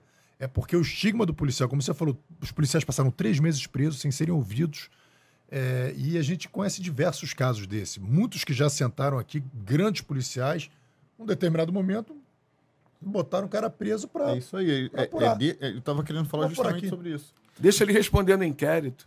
É. É. Não é bom ser investigado. Não é bom ser investigado. Deixa ele responder. Quem não deve, não teme. Desculpa, isso é uma balela. Isso é um absurdo. Quem não deve, não teme. Sim, quem não deve, não teme. Mas até o momento do, do não temer, porque você não vai ter a circunstância mais gravosa, você atravessa o inferno. Você atravessa um mar de fogo. Até que chegue a reparação. não a reparação total, porque essa é impossível. Ninguém que passou por uma injustiça consegue entender-se reparado. Nunca vai conseguir se entender reparado. Então é de uma. é- é- eu, eu, eu vou utilizar uma expressão forte. É de uma calhordice uma pessoa utilizar essa frase. Essas frases, né? Quem não deve, não teme. Deixa ele responder no procedimento. Olha, não é bom ser investigado. Não é bom ser investigado. Precisa haver uma justa causa para deflagração de qualquer procedimento. Inclusive do procedimento policial. A justa causa, via de regra, é uma situação vinculada ao processo. Né? Justa causa para deflagração. A justa causa para instauração do inquérito também. Um inquérito mal conduzido, ele às vezes é tão ruim ou pior do que um, inqué- do que um processo mal instruído. Então nós temos que ter essa, esse cuidado. A gente tem que pensar as nossas coisas, nós temos que pensar as nossas vidas, o nosso ofício, de uma maneira muito, muito profunda, muito detida, porque da forma como algumas coisas hoje são conduzidas, nós estamos caminhando para que. É, para sermos uma, uma instituição de, de autômatos. O que, que é autômato? É um- alguma coisa similar a um ser humano, mas que é feito pelo ser humano, um robô. A gente recebeu aqui, é, nós tivemos a honra de receber o grande delegado de polícia Carlos Oliveira, que tem uma trajetória parecida com a do senhor. Querido Carlinho. Foi policial militar, foi tira, passou para delegado numa época que não tinha cota, né? A época que vocês fizeram esse concurso não tinha cota, foi na raça mesmo. Foi meu veterano na PM. Fui bola de ferro de Vocês passaram Carlinhos da juntos no, PM. no, vocês passaram juntos pra delegado, 99, né? Não, não. Você passou antes? Eu passei no segundo, no quarto concurso, Carlinho passou no sexto. Doutor Carlos Oliveira teve aqui, contou, nos deu a, a honra de, de, de ser o primeiro canal assim aberto no qual ele narrou com suas próprias palavras tudo que ele passou por conta da operação Guilhotina, que cerceou de liberdade durante oito meses. Oito meses. Ele veio aqui no, no nosso estúdio com os filhos e o nosso episódio durou quase cinco horas um, que ninguém vai reparar isso do Dr. Carlos Oliveira nunca. Um dos delegados que mais deu trabalho à criminalidade no Rio de Janeiro. Um dos delegados que mais prendeu. Um dos delegados que era referência, porque tu acordava de manhã, tava vendo o jornal, tava o Dr. Carlos Oliveira dando entrevista. E quando vem pra cá, hoje, hoje eu sei que ele foi PM, foi detetive e passou pra delegado. Na época ele era só, só, tinha, só era um, um- um delegado na televisão. Caraca, meu irmão, esse cara é diferente. Aí veio tudo isso, toda uma manobra tirou a liberdade desse guerreiro, desse valoroso delegado da nossa instituição. E, como o senhor muito bem colocou, ninguém vai reparar isso. Ele falou que no dia da audiência, perguntaram para o delegado que o investigou se ele sabia quanto pesava um cunhete, cunhete, cunhete de munições. Você sabe quanto que pesa? Como é que você diz que ele e mais quatro carregaram com suas próprias mãos quatro desses. É impossível. Da, do morro tal para o morro tal até chegar. É impossível. O, o delegado respondeu que ele não sabia o peso. Que ele não tinha mais ou menos a noção da altura do morro. E prendeu o delegado por oito meses. É. Deixa ele, se Deixa ele responder no processo. Ele chorou. Ele, ele, ele contando, ele lembrando a situação toda, ele, pô, ele fez, lá, foi, foi um episódio muito emocionante. Pessoal, alguém alguém chegou- que não chora, alguém que não se emociona diante de uma injustiça, é merecedor de ser injustiçado. É. Ninguém pode não se sentir incomodado quando tem conhecimento de uma injustiça. Ninguém pode. Você não tem o direito de reclamar, de sofrer uma covardia se você se calou, se você sequer se emocionou quando esteve diante de uma situação de covardia, de injustiça. Interessante que aí, depois que o senhor passou pela 23ª DP, o senhor foi para 17. São Cristóvão. E lá o senhor se deparou com, com também uma, uma, outra questão de injustiça que o senhor, na verdade, vislumbrou pô, isso aqui não, isso aqui não está certo, que era a questão da fiança. Ah, sim. Como é, como é que foi isso? É, essa conversa está maravilhosa, né? Que eu estou tendo a oportunidade de falar de diversas coisas que eu penso sobre o processo penal e sobre algumas outras coisas. E a gente fica daqui só aprendendo. Não, e é importante que quem está ouvindo está tá escutando a visão de cara de um cara que tem quase, é. quase, quase quatro décadas, quase quatro décadas. vivendo é. a segurança pública. A fiança, o que é a fiança? A fiança é uma possibilidade que o processo penal lhe dá de responder a um procedimento em liberdade.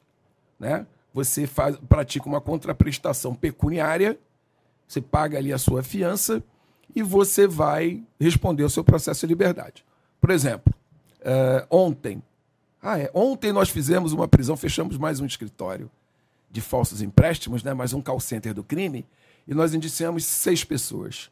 Cinco delas é, mereciam, na forma da lei, receber fiança e outra não, por quanto ter sido autuada na organização criminosa. As outras foram autuadas na associação criminosa, delito que permite a fiançabilidade pela autoridade policial.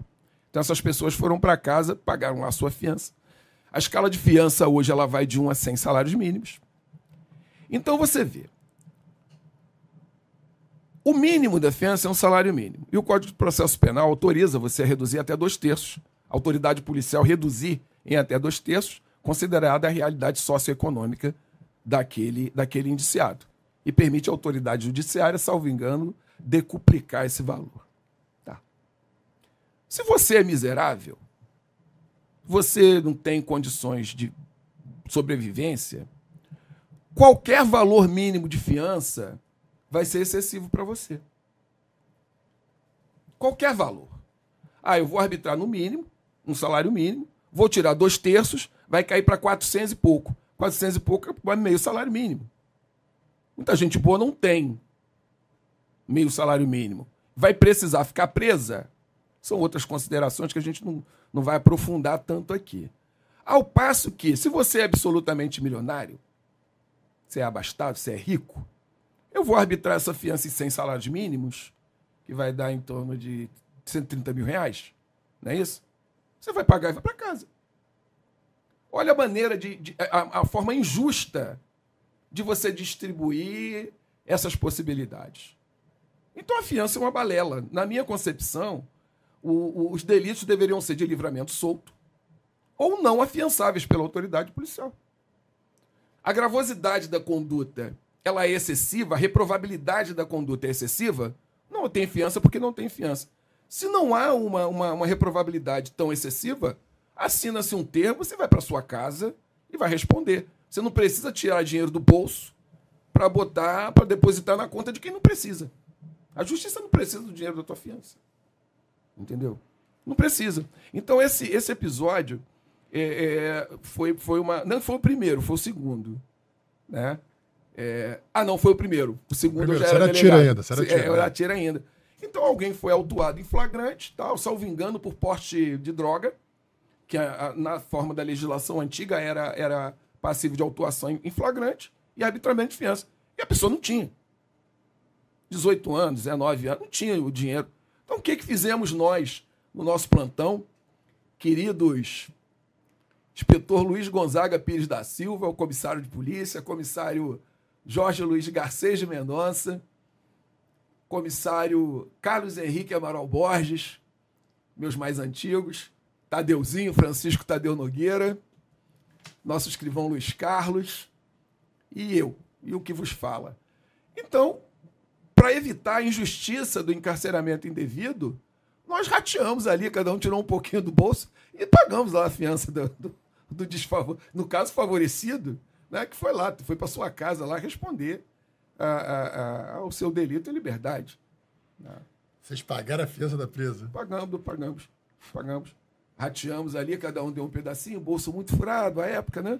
Bolso furado é a expressão do desembargador Gilmar Teixeira. É, bolso muito furado, à época. Então, dividimos ali e impedimos que uma injustiça com encarceramento inadequado e indevido acontecesse. E sem qualquer constrangimento. Vocês estão assistindo, esperavam uma coisa dessa? Uma, uma pessoa foi presa, foi arbitrada a fiança e os policiais pagaram a fiança da presa porque viam que a pessoa não tinha condição. Então, assim, como as pessoas não imaginam o que, que acontece na polícia aqui. Sim. A gente é Sim. policial, psicólogo, assistente social, pagador de fiança. muitas vezes, muitas vezes o, o, o, plantonista paga a passagem da vítima para voltar para casa. Paga pra... Sim.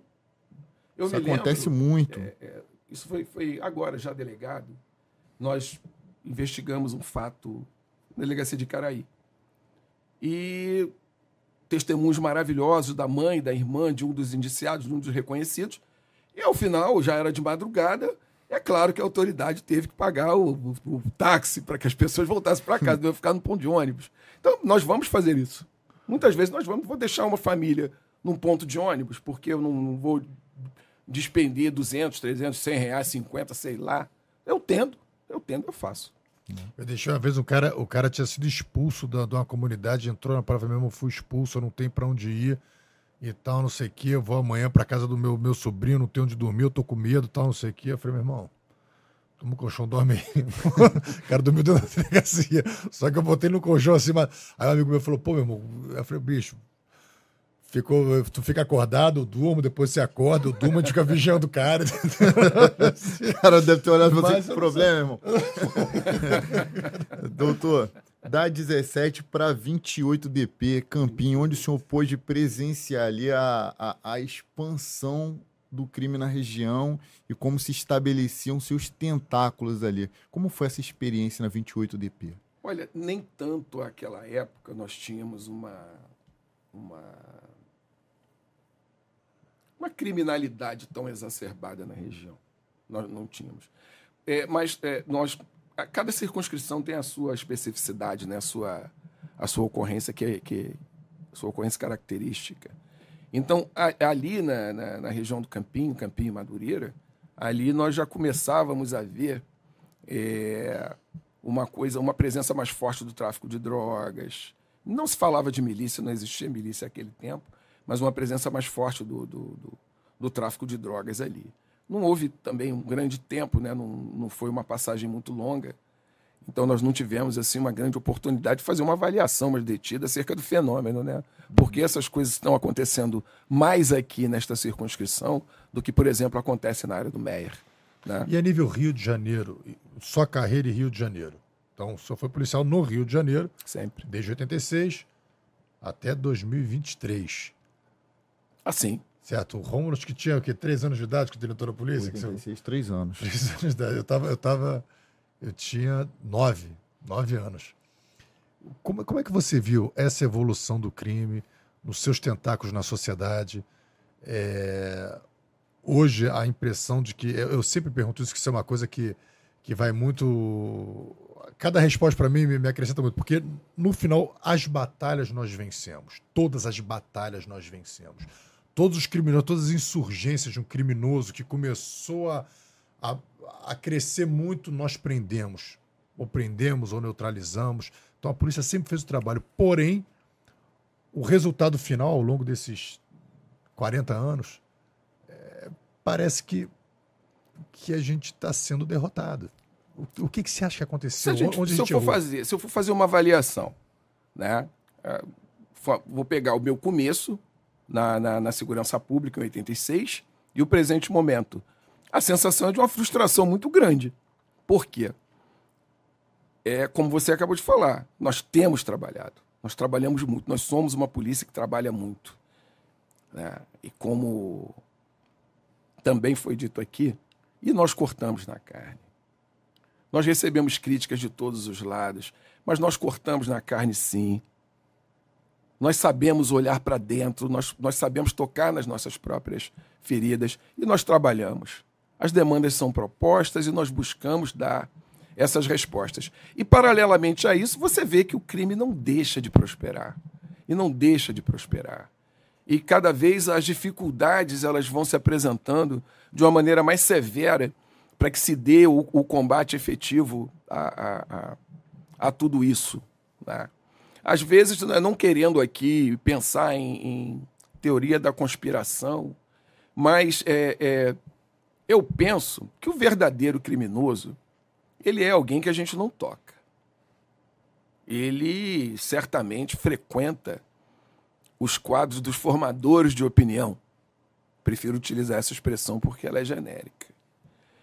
Então, é, não há o interesse, por exemplo, de que uma polícia ela seja independente, que ela tenha boas ferramentas para executar, executar o seu mistério. Por quê? Quem, quem, quem, via de regra, pode trabalhar no sentido de fornecer essas ferramentas, não vai trabalhar no sentido de fornecer essas ferramentas. Estou falando em, te, em sede de teoria da conspiração. Não é? Então, é, há algumas coisas que nós não conseguimos entender. Né? Aí já não tem nada a ver com teoria da conspiração. É um fato. É, foi proposto proposto ao Supremo Tribunal Federal que a polícia do Rio de Janeiro, a do Rio de Janeiro, não deveria fazer operações no morro, nas favelas, nas comunidades, enfim, em determinadas localidades, em razão da, pande da pandemia da Covid-19. Está perfeito. Haveria alguma lógica se a vedação à atuação policial nessas localidades ela fosse acompanhada da cessação da atividade criminosa. Yeah. Você não pode combater, perfeito. Então, então como é que faz? Você está me dizendo que, que o que você está propondo é que o crime continue sendo praticado naquelas localidades que essas quadrilhas elas continuem oprimindo aquela população, aquelas populações. E que não haja combate, é um salvo-conduto. É? é uma, é uma avaliação, é uma visão que eu tenho, eu não consigo chegar a uma conclusão do porquê isso. E por que o Rio de Janeiro? Por que só o Rio de Janeiro? Será que decorre de, de algumas posições similares o fato de o Rio de Janeiro hoje, as pessoas, né, é, é, é, os criminosos saírem dos seus estados de origem e virem se homiziar no nosso estado? É, é, quantas operações nós já fizemos aqui no Rio de Janeiro e voltadas a dar satisfação a outros estados da federação, por quanto os seus criminosos terem fugido dos seus locais e vindo para o Rio de Janeiro. Por que, que você sai de um lugar para outro? Porque, via de regra, no outro local você vai ficar mais confortável. É confortável praticar crime no Rio de Janeiro? E se é, por que, que é confortável praticar crimes no Rio de Janeiro? Por quê? Por que aqui? Por que aqui? Então é matar uma selva por dia, não é matar um leão por dia. Não. É você matar uma selva por dia para tentar oferecer o bom produto a nossa população cidadão de bem. É muito difícil, é muito. É, daí eu te dizer. É frustrante você verificar que, por mais que você tenha, né, eu faço uma correlação com a legislação ambiental. Nossa legislação ambiental é considerada de vanguarda, né? No mundo todo. Né? É, responsabilidade penal da pessoa jurídica. O que é uma balela? Né? A responsabilidade penal da pessoa jurídica. São penalidades administrativas mas a gente chama de responsabilidade penal da pessoa jurídica. pavão, né? Dá é, é o nome que você quer dar, então eu utilizo também. Né? E os crimes ambientais não param de aumentar. Então você tem, nós temos uma polícia de vanguarda. Nós temos, todo respeito, nós temos uma, a polícia mais importante do Brasil. Pelo nível de dificuldade que nós temos para o desempenho profissional pelo nível, pelo nível de desafios que nós temos. Não são os mesmos desafios nas outras unidades federativas. Não são os mesmos. Não. Os nossos desafios são muito mais aguçados. Então, daí nós dizemos que nós temos uma polícia, uma polícia importante, uma polícia de vanguarda, uma polícia boa. E por que, que a gente não consegue dar solução? Por que, que não, não consegue diminuir? Por que, que ninguém consegue ter paz dentro das suas casas. Por que, que as pessoas saem para trabalhar ou para se divertir, ou para o que lá o seja, com aquela sensação de que pode não voltar. Isso tudo é. As pessoas precisam ter o conhecimento. As, precisam, as pessoas precisam analisar isso, porque quem pode fazer a verdadeira revolução é o povo através do conhecimento. Não é pegar um porrete, pegar um fuzil e ir para a rua quebrar coisas. Isso é balela. Isso é vandalismo. Isso ninguém pode é, tolerar. A verdadeira revolução, ela só pode vir pelo conhecimento. As pessoas precisam ter conhecimento. Precisam saber diferenciar a crença do conhecimento. É o conhecimento que transforma. E hoje em dia não tem desculpa. Hoje em dia você tem ferramentas, a internet veio para trazer uma ferramenta onde você tem acesso. A... Antigamente você precisava comprar a enciclopédia Larousse. É verdade. Ou você precisava ir para uma biblioteca. Era, o nosso, era a nossa Wikipédia, né? Ou pro, hoje em dia não. Hoje em dia você na internet você, você pode buscar diversos autores, diversos Sim. segmentos, diversos. É o que você falou. É... Acesso às maiores bibliotecas da Europa. Exato. E, e, uma opinião, a gente aprende isso como policial, né? Eu sempre, sempre ouvi o outro lado. E, e, você vê que muitas vezes esses grupos, a, a quem interessa essa, é, é, é, essa, insistência em querer desmoralizar a, a, a, polícia, é fazer com que, com que as pessoas amanhã, quando a polícia precisar intervir, falem assim, mas que moral você tem para intervir se Sim. você é isso, aquilo, aquilo outro. Então, é, eu acho que hoje a gente está começando a, se atentar nisso. Por muito tempo a gente se omitiu da guerra da informação, da guerra cultural, e hoje a gente está pagando um preço muito alto Sem por isso. Nenhuma. Eu costumo dizer que a gente precisa sair da primeira página. A gente precisa parar de viver alimentado pela manchete da primeira página. Excelente. Abra o seu jornal. Procure a matéria. Leia, analise. Procure conhecer. Na primeira página, o que vai te caber é só a crença. A crença não interessa. Não. O que interessa é o conhecimento. E uma coisa interessante é o seguinte: a primeira página é a página do marketing. É igual nós quando a fazemos a nossa é. thumbnail, né? Então a primeira frase que a gente coloca, a gente coloca uma frase que às vezes nem é aquilo que está no conteúdo. É uma frase que você falou, a pessoa falou, ele joga aquela frase ali para te chamar a atenção. A frase de maior efeito. Se você entrar na matéria, você vê que não. É, o cara falou aquela frase, mas não no sentido talvez que você tenha imaginado. É, eu, eu vou te falar, eu, eu, houve uma. É tão estapafúrdia essa. É, jovem morre atingida por um poste dentro do ônibus. Eu vi isso, eu falei, meu Deus, o que, que eu estou presumindo? Um poste caiu numa velocidade tal que rompeu o teto do ônibus e atingiu aquela passageira dentro do ônibus. Jovem morre atingida pelo poste dentro do ônibus. Eu falei, meu Deus, Aí se eu saio e não vou procurar verificar como. Vai sair repetindo isso. isso. O que, que aconteceu? Lamentavelmente, uma menina, uma criança, ela, aquelas brincadeiras que todo mundo já fez, ela saiu da escola, entrou no ônibus e ela foi acenar, brincar com os coleguinhas que estavam na calçada. E ela colocou metade do corpo para fora do coletivo. E ela não viu o poste. E ninguém viu. Então houve o impacto do corpinho da criança contra o poste. Gente, pelo amor de Deus, isso não é alguém foi atingido por um poste dentro do ônibus. Mas é claro que se você coloca a verdade na primeira página, talvez não fosse tão é, é, palatável. Você não compraria o jornal. Talvez você não, compra, não comprasse o jornal.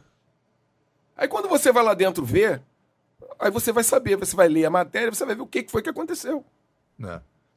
E o que acontece com a gente, fazendo uma analogia com o nosso trabalho, é policial mata jovem. E aí, quando você vai ler a matéria, o jovem, não, o policial entrou na favela, tá não sei o quê, entrou na boca de fumo, então teve uma troca de tiro e acabou matando fulano de tal. Peraí, ah, então o jovem lá da, da, da manchete era um traficante não era um jovem. Então aí você lê só a manchete e fala, policial matou jovem. Pô, mas que, cara, que isso? Que absurdo. O cara matou um. O policial matou um jovem. É, é preciso ser fornecido todo o contexto da, da, da do fato para que você possa fazer a sua, a sua boa avaliação. Se não é feito assim, desculpa, isso é calhorda, isso é covarde. É.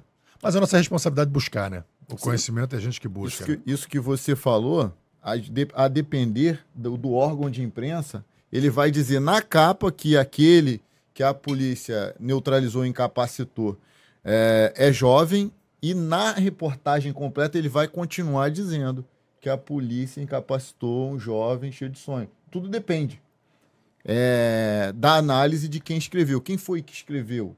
Com que finalidade escreveu? Recebemos aqui também o doutor Felipe Cury num tempo, um pouco, um curto intervalo após. Um grande delegado grande. Grande. É. O doutor Felipe, DGPE, estava é, coordenando uma operação que acontecia no Lins, não era isso? No Lins, isso, no Lins, no Meia. Quando o blindado saía da comunidade, o blindado já não oferecia, não, já não oferecia mais confronto para os criminosos. Os criminosos pegaram uma, uma, uma, uma pistola com kit rajada e deram uma rajada no blindado.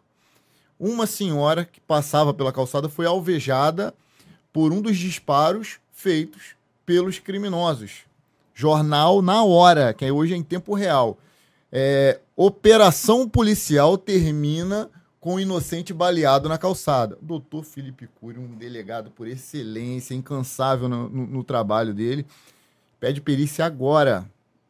Pede perícia agora. E pedir a perícia e ficou demonstrado que, na verdade, o blindado nem estava mais confrontando contra os criminosos. Eles deram a bel prazer. E foram eles que alvejaram a senhora. E aí, ah, a imprensa teve meio que se restra... que teve meio que se retratar, e o Rafael observou muito bem no dia desse episódio, ela se retrata e fala assim: é, um, parafraseando, houve um equívoco na informação de que a, a operação policial resultou na morte. Entretanto, nesse mesmo lugar, em 2015, ou seja, só relutando e demonstrando, criando narrativas Sim. no intuito de demonstrar que a culpa, né, segundo eles, é sempre da polícia. É. Só uma parte aqui, o doutor Carlos Oliveira está aqui com a gente, mandou uma mensagem. Do, Carlos Antônio de Oliveira. É, nós Carlos Antônio senhor... Luiz de Oliveira. Carlos Antônio Luiz de Oliveira, isso aí. Ó, um grande beijo no coração do meu amigo, irmão e grande delegado, doutor Mário Pena Branca. Agora tá tudo branco, Carlinhos. tudo branco. Doutor Carlos Oliveira, que honra poder. Falamos do senhor. Espero que o senhor tenha assistido essa parte que nós falamos do senhor. Foi uma grande honra tê-lo aqui e saber que o senhor está aí nos assistindo. Vamos dar um pulo ali, agora na, nessa delegacia de, da 126 que dois camaradas foram reclamar na delegacia. Qual, qual foi a reclamação que eles foram fazer na delegacia? Olha, Você lembra? Não lembro. de estelionato. É, eu, não, é, eles não, é, a bem da verdade, eles não foram reclamar na delegacia. Eles foram ao PROCON do crime. Eles saíram, eles eram dois, dois rapazes do Rio de Janeiro, estavam na cidade no final de semana e foram a uma, a uma localidade onde se desenvolvia o comércio de drogas ilícitas e afins e lá adquiriram certa quantidade de determinada substância. Saíram da localidade, depois entenderam que a qualidade daquele material não era boa. Então voltaram para reclamar da qualidade do material. Lamentavelmente, eh, os comerciantes, os comerciantes do ilícito não gostaram das, das reclamações e esses dois rapazes foram baleados. Um deles faleceu, lamentavelmente, no local. E o outro, é, eu tive notícia posteriormente de que ele fora removido ao Rio de Janeiro, mas lamentavelmente também veio a falecer. Então é uma. Eu nunca havia deparado com cara compra a droga na boca de volta da boca de fumo para reclamar, reclamar, que a droga era ruim. Que a droga era malhada, né? Malhada que chama a expressão. Ele deve ter achado que quisiam devolver o dinheiro ou trocar. Olha, eu não sei, talvez eles já estivessem sob efeito dessas drogas, porque é uma atitude absolutamente insana, né? Essas pessoas não respeitam pensaram. o PROCON, né? Vamos voltar o Código de Defesa do Consumidor não consagra essas, essas Loucura, né? transações. Eles né? devem ter pensado, vamos voltar lá que o dono tem consciência social. Exatamente. É, vamos ver, né? É, é, talvez. Isso Eu acredito aí, que talvez tenham pensado assim. Esse episódio foi na 126 DP 126 de Cabo Frio. DP, Cabo aí depois ele foi para a primeira DP na Praça Saudoso Mauá. Saudoso delegado Newton Watzel, querido, que Deus o tenha. Meu titular lá será, na 126. adjunto, né? Na, na adjunto, adjunto.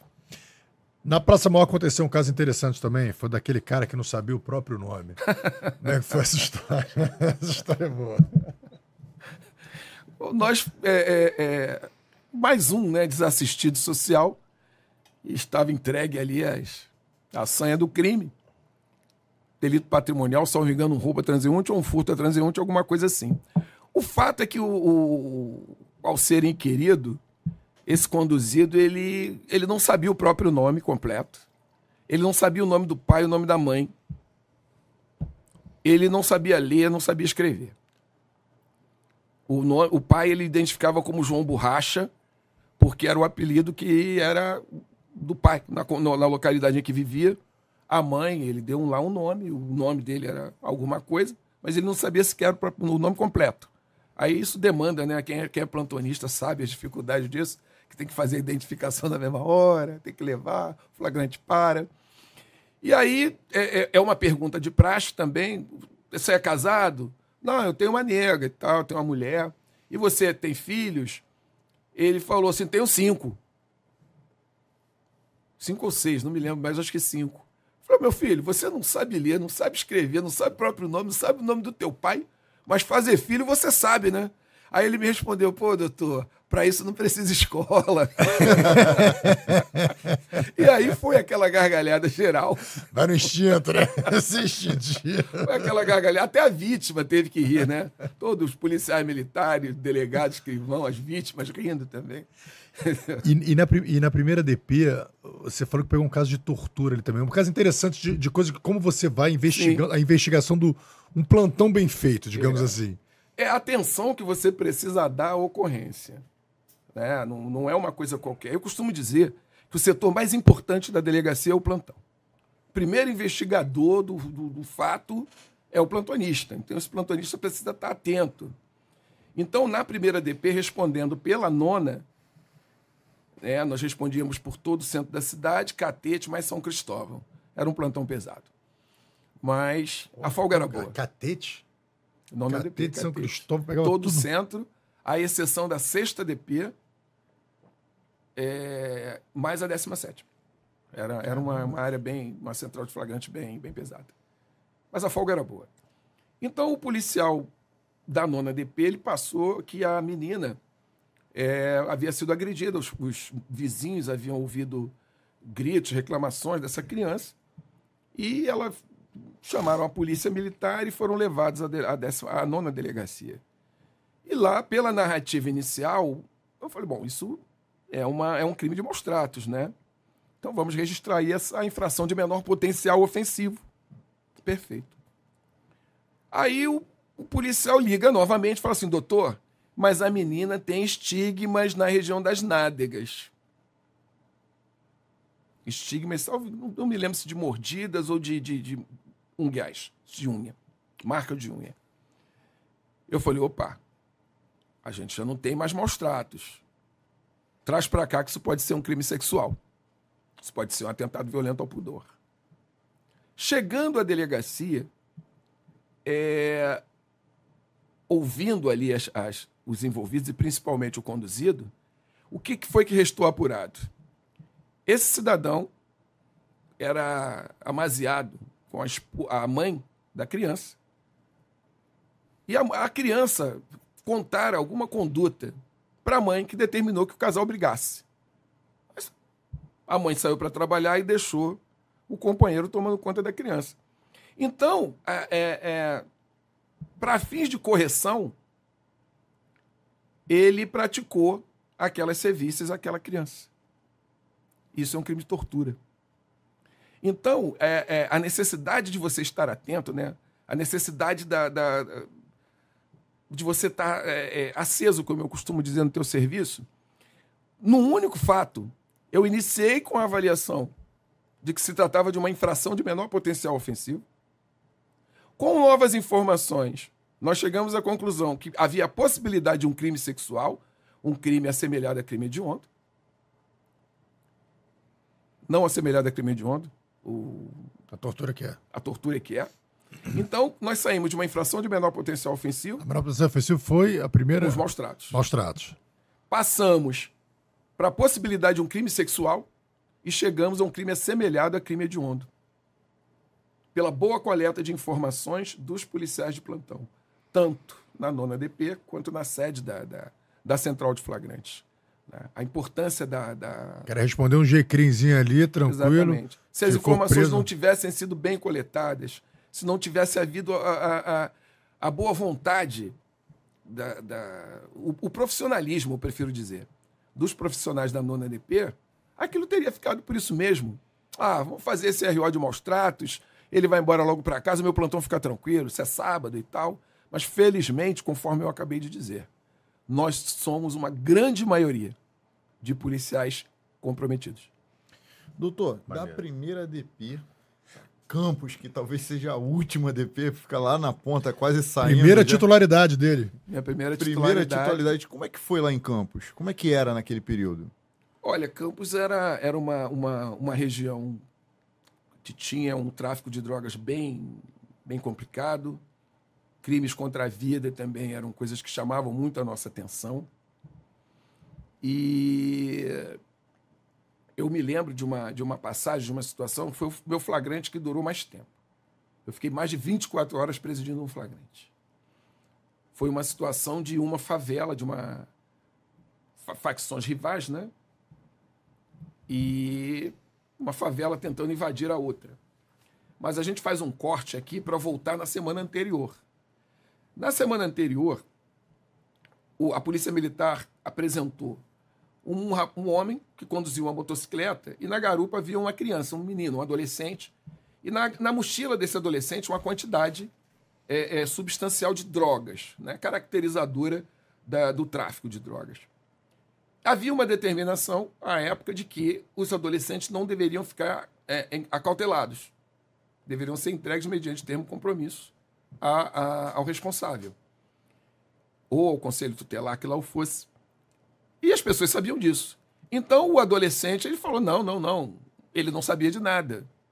E a responsabilidade é minha, a parada é minha. Sabia que não ia ficar preso. E sabia que jamais ia ser apresentado à autoridade judiciária mesmo, né? E os policiais militares ficaram muito contrariados com isso. Eu também fiquei. Mas eu falei para eles uma, uma coisa que eu falo sempre para todo mundo. É, nós somos policiais. Nós não somos filho do pai assustado. Se ele, no momento em que eles tiverem de cair, que ele tiver de cair, que ele vai cair. A gente não precisa ser assodado com relação a nada. Nesse momento, né, nós temos aí uma, uma situação que favorece. Vai durar para sempre? Não vai. Voltando à ocorrência da invasão de uma favela por outra, é uma atuação maravilhosa da Polícia Militar, do 8 Batalhão, comandado à época pelo coronel Romeu Oliveira. E houve lá a prisão, foi um flagrante vastíssimo, né? Mais de 40 oitivas, tal, enfim, muita coisa para apreender. E quem era um dos conduzidos autuados em flagrante naquele procedimento? Exatamente o piloto da motocicleta. Então não precisou, não demorou mais do que uma semana para que aquilo que eu falar aos policiais na ocorrência anterior se materializasse. Não adianta, vai acontecer. A gente não precisa correr. Vulgarmente falando, galinha de casa não se corre atrás. Né? Galinha né? de casa não se corre atrás. Para a policiada essa, não se emocione na ocorrência, meu irmão. Não, não, não vá além, não, não, não ultrapasse a linha. Pra galera que tá entrando agora. Vai cair de novo, porque às vezes se emociona, aí quer. Não, meu irmão, você que é ele. Aí daqui a pouco você tá se botando numa confusão, num problema. A paixão pela ocorrência é o princípio da derrota. A paixão pela ocorrência é o princípio da derrota. Ou seja, faça o teu trabalho. Faça o seu trabalho, faça seja técnico. Trabalho, seja técnico. Seja exatamente. técnico, aplique técnica jurídica. E aplique técnica operacional ao seu trabalho. É. Aplique técnica jurídica ao seu trabalho. Nós somos polícia judiciária. Excelente. Esse é o conselho de um. Do cara que tem 40 anos de polícia. Tá dando conselho porque tá entrando uma galera agora aí da, da, da Cadepol, tá vindo aqui boa, pra cá. com alguns agora uma galera boa, exatamente. Então, assim, isso, isso é uma lição de vida, cara. Não, não se emocione, porque assim, a coisa vai. Galinha de casa não se corre atrás. Você vai ter outra oportunidade, porque o vagabundo ele não vai largar a vida do crime que você quase pegou ele. Não vai ele vai se sentir mais fortalecido. Ele, pô, olha como eu sou esperto. Olha como eu mando bem. Caramba, sou mais esperto que a polícia. Lá na frente você pega ele. A gente tem um aqui que tem quatro décadas, dois que tem uma década cada um, completando uma década. Ele disse, eu vou dizer, todas as vezes que eu não segui o que me foi ensinado na Cadepol ou alguma orientação de um mais antigo, eu me dei mal. Então escute os mais antigos. Eu sou novo, mas tem alguém aqui que tem gabarito para falar. Faz o que o cara tá ensinando. É porque assim, tem muita história, a gente precisa dar uma, dar uma. Mas assim, Campos foram muitas coisas acontecendo em Campos. O que mais marcou, ele trabalhou tanto em Campos, que foi a saída dele de Campos. né? A saída dele, o, o povo ficou triste quando você saiu, não foi? Não, não. Eu estava de folga quando publicou a minha movimentação. Então, o doutor Paulo Henrique, que era o, o nosso delegado assistente, ele me ligou e falou: Você tinha que estar aqui. Eu, Mas por quê? Olha, a cidade está em festa. A cidade está em festa porque vocês foram removidos. Eu e o doutor Zé Pedro. Doutor Zé Pedro, atual diretor do segundo DPA. É, Eu era titular da 134, doutor Zé Pedro, titular da 146 Guarus. E nós estabelecemos lá uma, uma linha de atuação voltada a, a confrontar algumas situações absurdas que aconteciam historicamente ali naquela região, é, notada o, o DPVAT, o falso DPVAT é, e outras tantas situações. Então, é, houve uma, uma. No período curto em que estivemos lá, houve uma, um represamento de uma série de fatos que já eram históricos, né? Então, quando nós saímos, as pessoas ficaram muito gratificadas. as pessoas ficaram muito felizes. E, e foi narrado que havia oferecimento de bebidas, que havia churrasco. Isso me foi passado, eu não estava lá, não posso dizer que aconteceu. Mas eu entendo que é bastante provável que, que tenha acontecido, porque a partir do momento que você está tentando fazer um trabalho razoável, quem sobrevive do trabalho, quem sobrevive de comportamento não razoável, não vai ficar feliz com a sua presença. Né? Agora, e também me orgu- isso me orgulha muito. Né? Saber que é, é, pessoas que não se conduzem bem ficaram felizes com a minha saída. Da mesma forma que também em Campos, me orgulhou muito o fato de que, quando os presos, né, nós tínhamos lá 250 presos, é, uma carceragem difícil, carceragem mista, com histórico de fugas. E, eu, e- e- quando os presos souberam que nós estávamos saindo, então o, o- o nosso chefe da custódia, eu vou pedir perdão, mas realmente esqueci o, o, o nome. é- Eu lembro que o primeiro nome era Francisco, mas tinha o nome de guerra. Então ele falou, doutor, os presos querem conversar com o senhor. Eu falei, mas olha só, eu já passei a delegacia para o doutor doutor, doutor Robson e tal. Eles estão sabendo que o senhor está indo embora, querem falar com o senhor. Vamos lá. E aí o- um dos presos lá, ele, ele falou, é, ele falou, olha, nós estamos em lados opostos e tal, mas a gente queria reconhecer o fato de que pô, a gente nunca foi tratado de uma forma tão humana na, na- é, durante a sua como foi na, na- durante a sua passagem. E eu achei aquilo muito interessante porque a gente não está fazendo mais do que a nossa obrigação. Tratar as pessoas com dignidade humana né É, tratar as pessoas com dignidade perdão um pouquinho redundante né tratar as pessoas com dignidade é a nossa obrigação e é uma coisa que eu costumo sempre falar o nosso inimigo não é um criminoso nenhum criminoso é meu inimigo meu inimigo é o crime meu inimigo é a conduta lesiva. O criminoso é um ser humano, tanto quanto eu. Então eu fui tomado ali por aquela surpresa.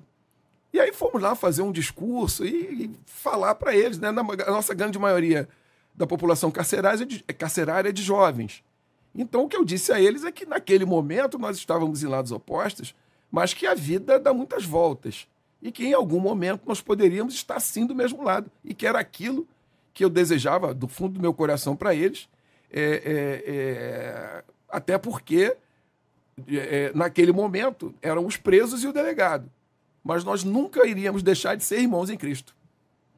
Legal. E aí foi uma, foi uma, uma coisa tão arrepiante que 250 presos aplaudindo. O delegado de polícia falou assim: gente, nunca tinha acontecido isso comigo. Mas foi muito interessante, foi bem legal. Esse contraponto é bem legal, né? Cara, o povo triste, os presos, determina- os presos o- o tristes, povo não, o povo de Campos é feliz, maravilhoso. O povo, não, os vagabundos lá, os Sim.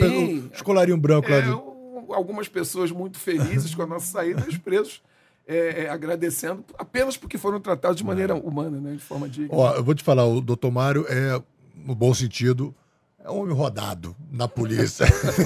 Sou sambadinho.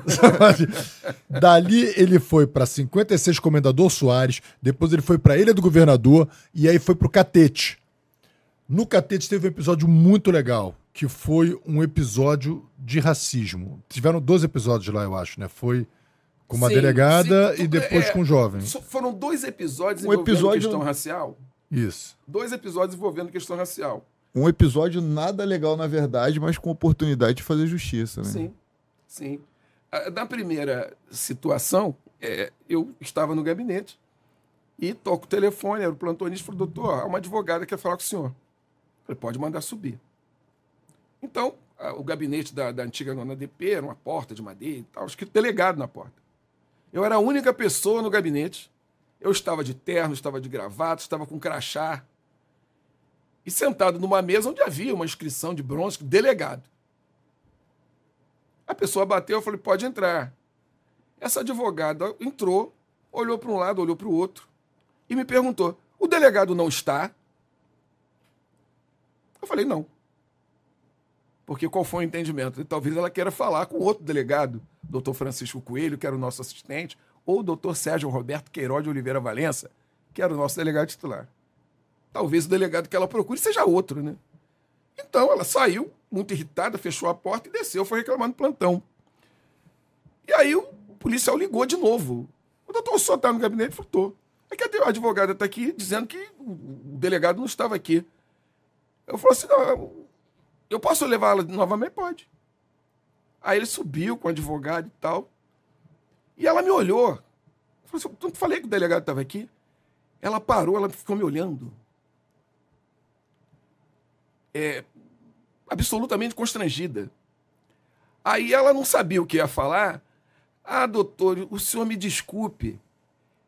É que o senhor é tão novinho. Aí eu falei para ela, eu sei, doutor, eu sou novinho há 36 anos. Sou novinho há 36 anos. E ela percebeu, né? Eu não sou novinho há 36 anos, eu sou negro. há 30 Eu era negro há 36 anos. Não foi uma pessoa, não foi, ela não identificou, não me identificou como uma autoridade, não pelo fato de eu ser novinho. É porque estruturalmente, né, estruturalmente falando, por que, que eu tenho que entender que foram oferecidas condições para que o negro chegasse à condição, à, à situação de ser uma autoridade policial? E ela ficou tão constrangida que ela não conseguiu nem falar o que ela queria na delegacia. Ela simplesmente virou as costas e foi embora. Né? É. E assim a gente vai vivendo. Né? E no segundo momento, é, aquele tempo havia autuação em flagrante pelo porte de drogas. E um flagrante da décima delegacia. Era um menino que acabara de fazer 18 anos e fora surpreendido com a quantidade de drogas caracterizadora do porte para consumo. Então, nós indo é, é, para a delegacia de Botafogo, eu na, no banco de trás da viatura, na ponta, o, o, o, o jovem no meio e a mãe na outra ponta. Eu estou reparando que a toda hora ele me olhava. O menino me olhava. E quando ele percebia, ele virava o rosto novamente. Num determinado momento, eu falei assim: eu vou surpreendê-lo me olhando. E assim foi. Eu falei: o que, que foi, meu filho? Você quer me perguntar alguma coisa? Ele: não, eu quero. É, é o senhor mesmo que é o, que o. É o senhor mesmo que é o cara? Eu falei: o cara, como assim? É o senhor mesmo que vai me prender? Eu falei, meu filho, eu sou o delegado responsável pela, pela central de flagrantes, eu sou responsável pela presidência do, do seu procedimento de flagrante. Ele, puxa vida, eu nunca tinha visto um de nós mandando. Né? Ele esfregou a- o dedo na, na- na- pele, era um menino negro. E ele falou assim, eu nunca tinha visto um de nós mandando. Então, para você ver o, o- o- que é o, o- o- paradoxo, né? Ele estava sendo preso. Só que a surpresa de, de deparar com um delegado, uma autoridade policial que era da mesma raça, da mesma cor dele, o deixou assim absolutamente extasiado. E assim, e o flagrante transcorreu da melhor maneira possível, né? E ao final, é, encerrado o procedimento, ele se aproximou e falou: Doutor, posso falar com o senhor? Eu falei: Pode, meu filho. Ele falou assim: Olha, o senhor nunca mais vai me ver nessa situação. Nunca mais ninguém vai me ver nessa situação. Da próxima vez que nós nos encontrarmos, eu vou ser a mesma coisa que o senhor. Eu achei aquilo maravilhoso, achei aquilo lindo, né? uma mera questão de visualização. Ele nem me conhece, eu poderia ser um mau caráter. Como posso ser um mau caráter, um pilantra? Né? Mas aquela questão da identificação com alguém da mesma raça, da mesma cor. Eu estou vendo alguém que é como eu e que, aspas, chegou. Né? Então foi um, foi um dos momentos bem. Eu posso ser, né? Eu posso ser. Pode acontecer. É. Né? Então foi, foi um momento bem. Um dos momentos mais bonitos que, eu, que, eu, que eu trago emocionante, da, emocionante. dessa carreira toda. Doutor, muito emocionante. O senhor tem muita bagagem de vida, né? Além da polícia, tem muita bagagem de vida. É um, uma pessoa que veio do subúrbio da Baixada Fluminense, é uma pessoa preta, presumo eu que lá para trás fosse bem pior. Como que o senhor enxerga essa questão do racismo hoje? É estrutural, não estrutural? Qual a sua opinião sobre esse tema tão complexo? Olha, a questão do racismo estrutural, o racismo existe. A gente não pode falar que, ah, não, na nossa sociedade não é. Sim, existe sim. O racismo existe, ele está aí. É, a questão da estruturalidade, eu demorei muito tempo para tentar começar a compreender o significado da expressão racismo estrutural. Mas quando é, é, me parece que é melhor que uma definição razoável é toda aquela circunstância que determina o, o oferecimento de melhores condições a uma determinada categoria social em detrimento de uma outra. Né? Então, a, a, gente verifica que há sim uma, uma, um racismo estrutural sob esse enfoque. Há um racismo estrutural, sim. É claro que, historicamente, as pessoas negras, né, me parece que hoje é mais bonito dizer pretas, é, não foram oferecidas as mesmas condições do que aqueles que de descendiam de europeus. Né? Falamos aqui ainda há pouco sobre a questão da, da, da Lei Áurea, que foi um, muito antes de representar um avanço, representou o início de uma série de graves problemas sociais. Né? Então, é, é, existe sim o racismo. O racismo estrutural, sob essa definição, é uma realidade, sim. Né? e que não vai atingir necessariamente apenas os negros. Né? Com relação a índios, será a mesma coisa com relação a outras tantas etnias. Nós vamos verificar nesta nossa sociedade ou em outras sociedades. Isso vai acontecer. É uma realidade, é um fato de que algumas é, é, categorias de pessoas elas vão ser melhor aquinhoadas do que outras categorias. Né? E isso, de, isso vai determinar uma série de circunstâncias danosas, lesivas. Né? acesso a coisas, acesso a, a, a boas possibilidades de educação, de moradia, de, de atenção à saúde, né?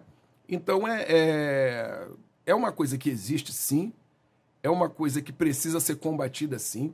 O racismo e qualquer outra espécie de, de, de intolerância, de situação é, é, é determinada pelo ódio. Agora, nós precisamos buscar uma, um, uma avaliação, buscar boas avaliações com relação a determinados fatos, porque algumas condutas, algumas posições, algumas palavras, algumas defesas, elas acabam trabalhando contra quem combate verdadeiramente a, a, o fim de todas as discriminações, dentre elas as raciais. Né?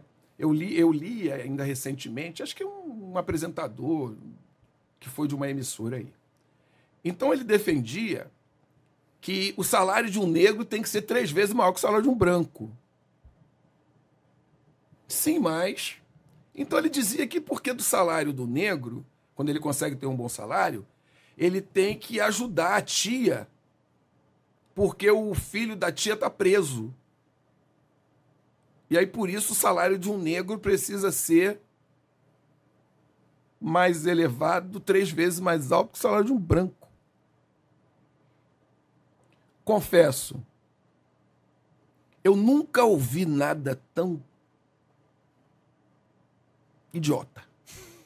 Com todo respeito à idiotia, que é uma patologia. Mas no vulgo nós chamamos pessoas, coisas idiotas, né? O ator nem é. A pessoa nem é, o apresentador não é. Mas isso é uma coisa absolutamente estapafúria.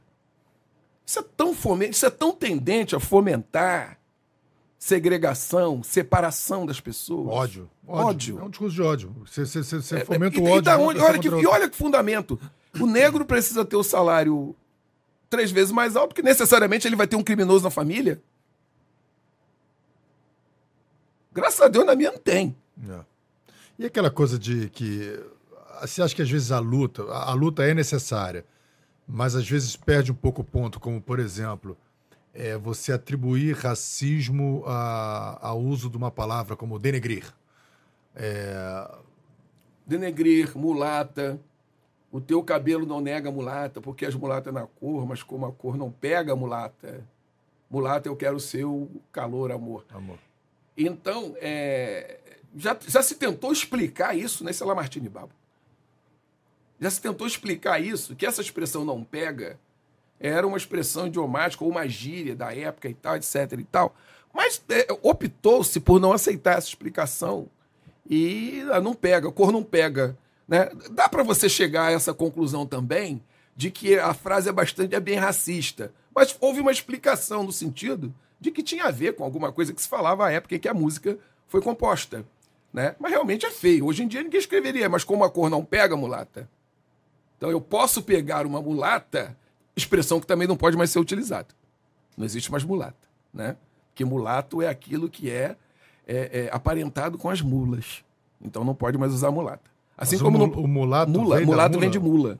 É o que se diz. Assim como não pode mais usar fantasia de índio, não pode mais usar fantasia de piranha, né? Bloco das piranhas não pode, que é A apropriação gente- cultural. A gente aqui no. Era Em engraçado. rela- nossa relação com o YouTube e essas expressões que vão mudando, a gente tem que se adequando. Senão Sim, o YouTube vai, Sim. vai punindo a gente. Não, e tem a- o denegrir também, já tem a explicação. Eu não, já cara. tomei Denegrir é do grego, dessa por usar esse Denegrir é termo. do grego, denegrare, que é manchar, colocar uma mancha sob, não tem nada a ver com isso aqui. E, e é- e- e também não aceitam a explicação. Não é, não. É... Enfim, eu, eu, eu entendo que algumas coisas elas estão sendo conduzidas de uma forma excessivamente inadequada. Algumas coisas, isso não tem nada. Eu acho que, conforme eu acabei de falar, eu acho que se enfraquece a luta. Enfraquece a luta. Você, você chamou o camarada de negão? Eu chamei, pô. O camarada é meu amigo, 300 anos. Você se sentiu ofendido? Não, mas não pode chamar de negão. A pessoa não pode me chamar de negão, porque eu sou baixinho, né? Eu não sou um negão, eu sou um senhor caminhando para a terceira idade, pequeno. Então me chamar de negão vai ser uma ironia. Eu não sou. E quem tem que ficar ofendido é a pessoa. Se a pessoa falar, pô, cara, não gosto que me chame assim, tal, não sei o quê, morreu. Um delegado em determinado, de, de determinado estado contou pra mim o seguinte: ele estava na delegacia, numa central de flagrante, ele também, negro, grande, forte. Aí chegou um, um outro um outro cidadão, negro, grande, forte, virou pra ele e falou assim: Não, eu quero, eu queria fazer um registro, doutor. Ele, pois não, vamos fazer. Mas o que, que aconteceu? Pô, meu amigo, meu amigo há 20 anos, pô, botar no meu ombro, vamos lá jogar bola hoje, negão. Aí o delegado falou, pô, cara, mas tu é negão, irmão. De um- pro outro, né? Tipo, mas tu Isso. é negão, irmão. Que isso? O cara vai deixar de ser amigo que o cara. Pô, que isso, negão? Pô, Vai lá fazer as pazes com o teu amigo. Então, as pessoas vão incutindo, e normalmente pessoas brancas que vão liderando movimentos, são essas pessoas brancas que vêm dizendo que essa palavra não é boa pro preto, que aquela não é boa pro preto. São essas mesmas pessoas brancas que quando um preto consegue uma posição de destaque e não concorda com a opinião delas, elas chamam esse, essa mesma pessoa preta de capitão do mato. É aquela de, o senhor- como que o senhor vê isso, né? Porque aqui a gente está muito mais para ouvir e aprender a- o lado de quem vive isso. É, Essa coisa do capitão do mato é uma expressão que eu também uso, às vezes, né? Para identificar, caracterizar algumas, algumas situações. É, Chegou ao meu conhecimento uma situação de que um rapaz ele foi a um condomínio na Barra da Tijuca e ele foi impedido pelo, pelo segurança de entrar no condomínio por uma razão que não havia lógica qualquer. Então, eh, criou-se toda aquela situação, chama-se o síndico, chama-se a polícia, e a alegação do síndico é: "Pô, como é que pode haver racismo? O segurança é preto.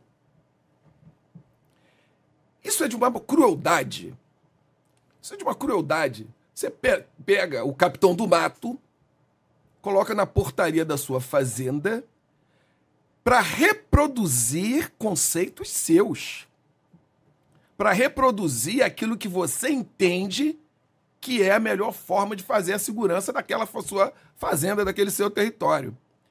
Para você se sentir melhor ou para você tentar se afastar de eventuais culpas, Então você coloca um capitão do mato preto, capitão do mato. Eu pensei, mas olha, ele é, é a pior prática que uma pessoa pode ter. É capitão do mato, sim. Está ali na condição de capitão do mato. E foi colocado ali naquela condição, foi colocado ali para isso. Para depois você dizer, não, mas como é que pode haver racismo? Eu, ele é preto.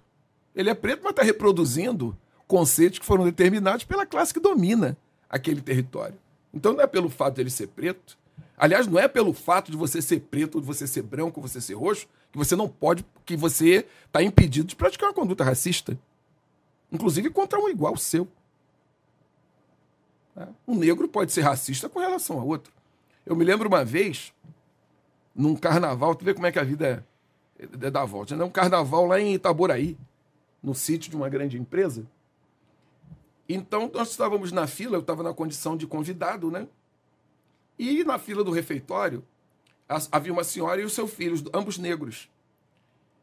E quando eu cheguei para pegar a comida, ela virou para mim e falou o seguinte, olhando para mim e falou: se há uma coisa que eu detesto no mundo é um crioulo que não sabe reconhecer o seu lugar.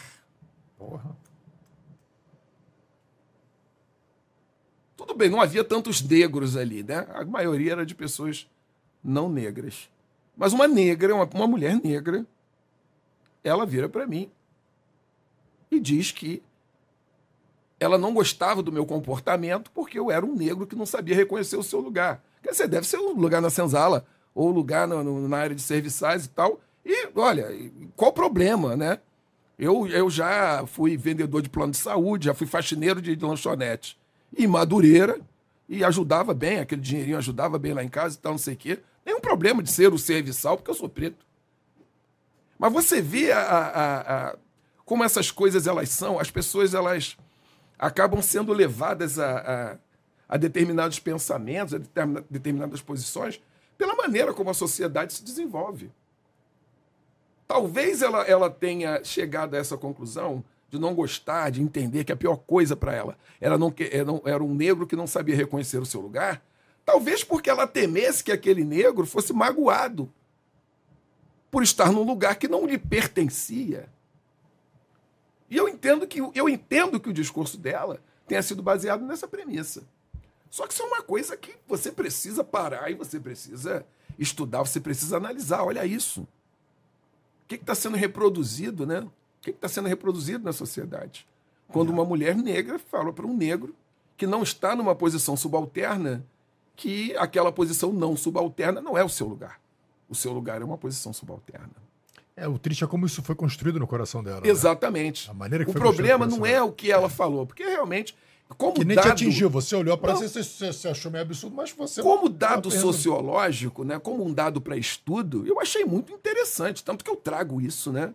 Eu trago isso de uma maneira muito. Mas eu não me senti ofendido por aquilo que ela me disse, porque eu tenho certeza de que talvez. Ou ela não sabia o que estava falando, ou ela estava falando baseada numa série de construções, numa série de vivências que determinaram que ela tivesse aquele pensamento amargo. Porque é um pensamento amargo.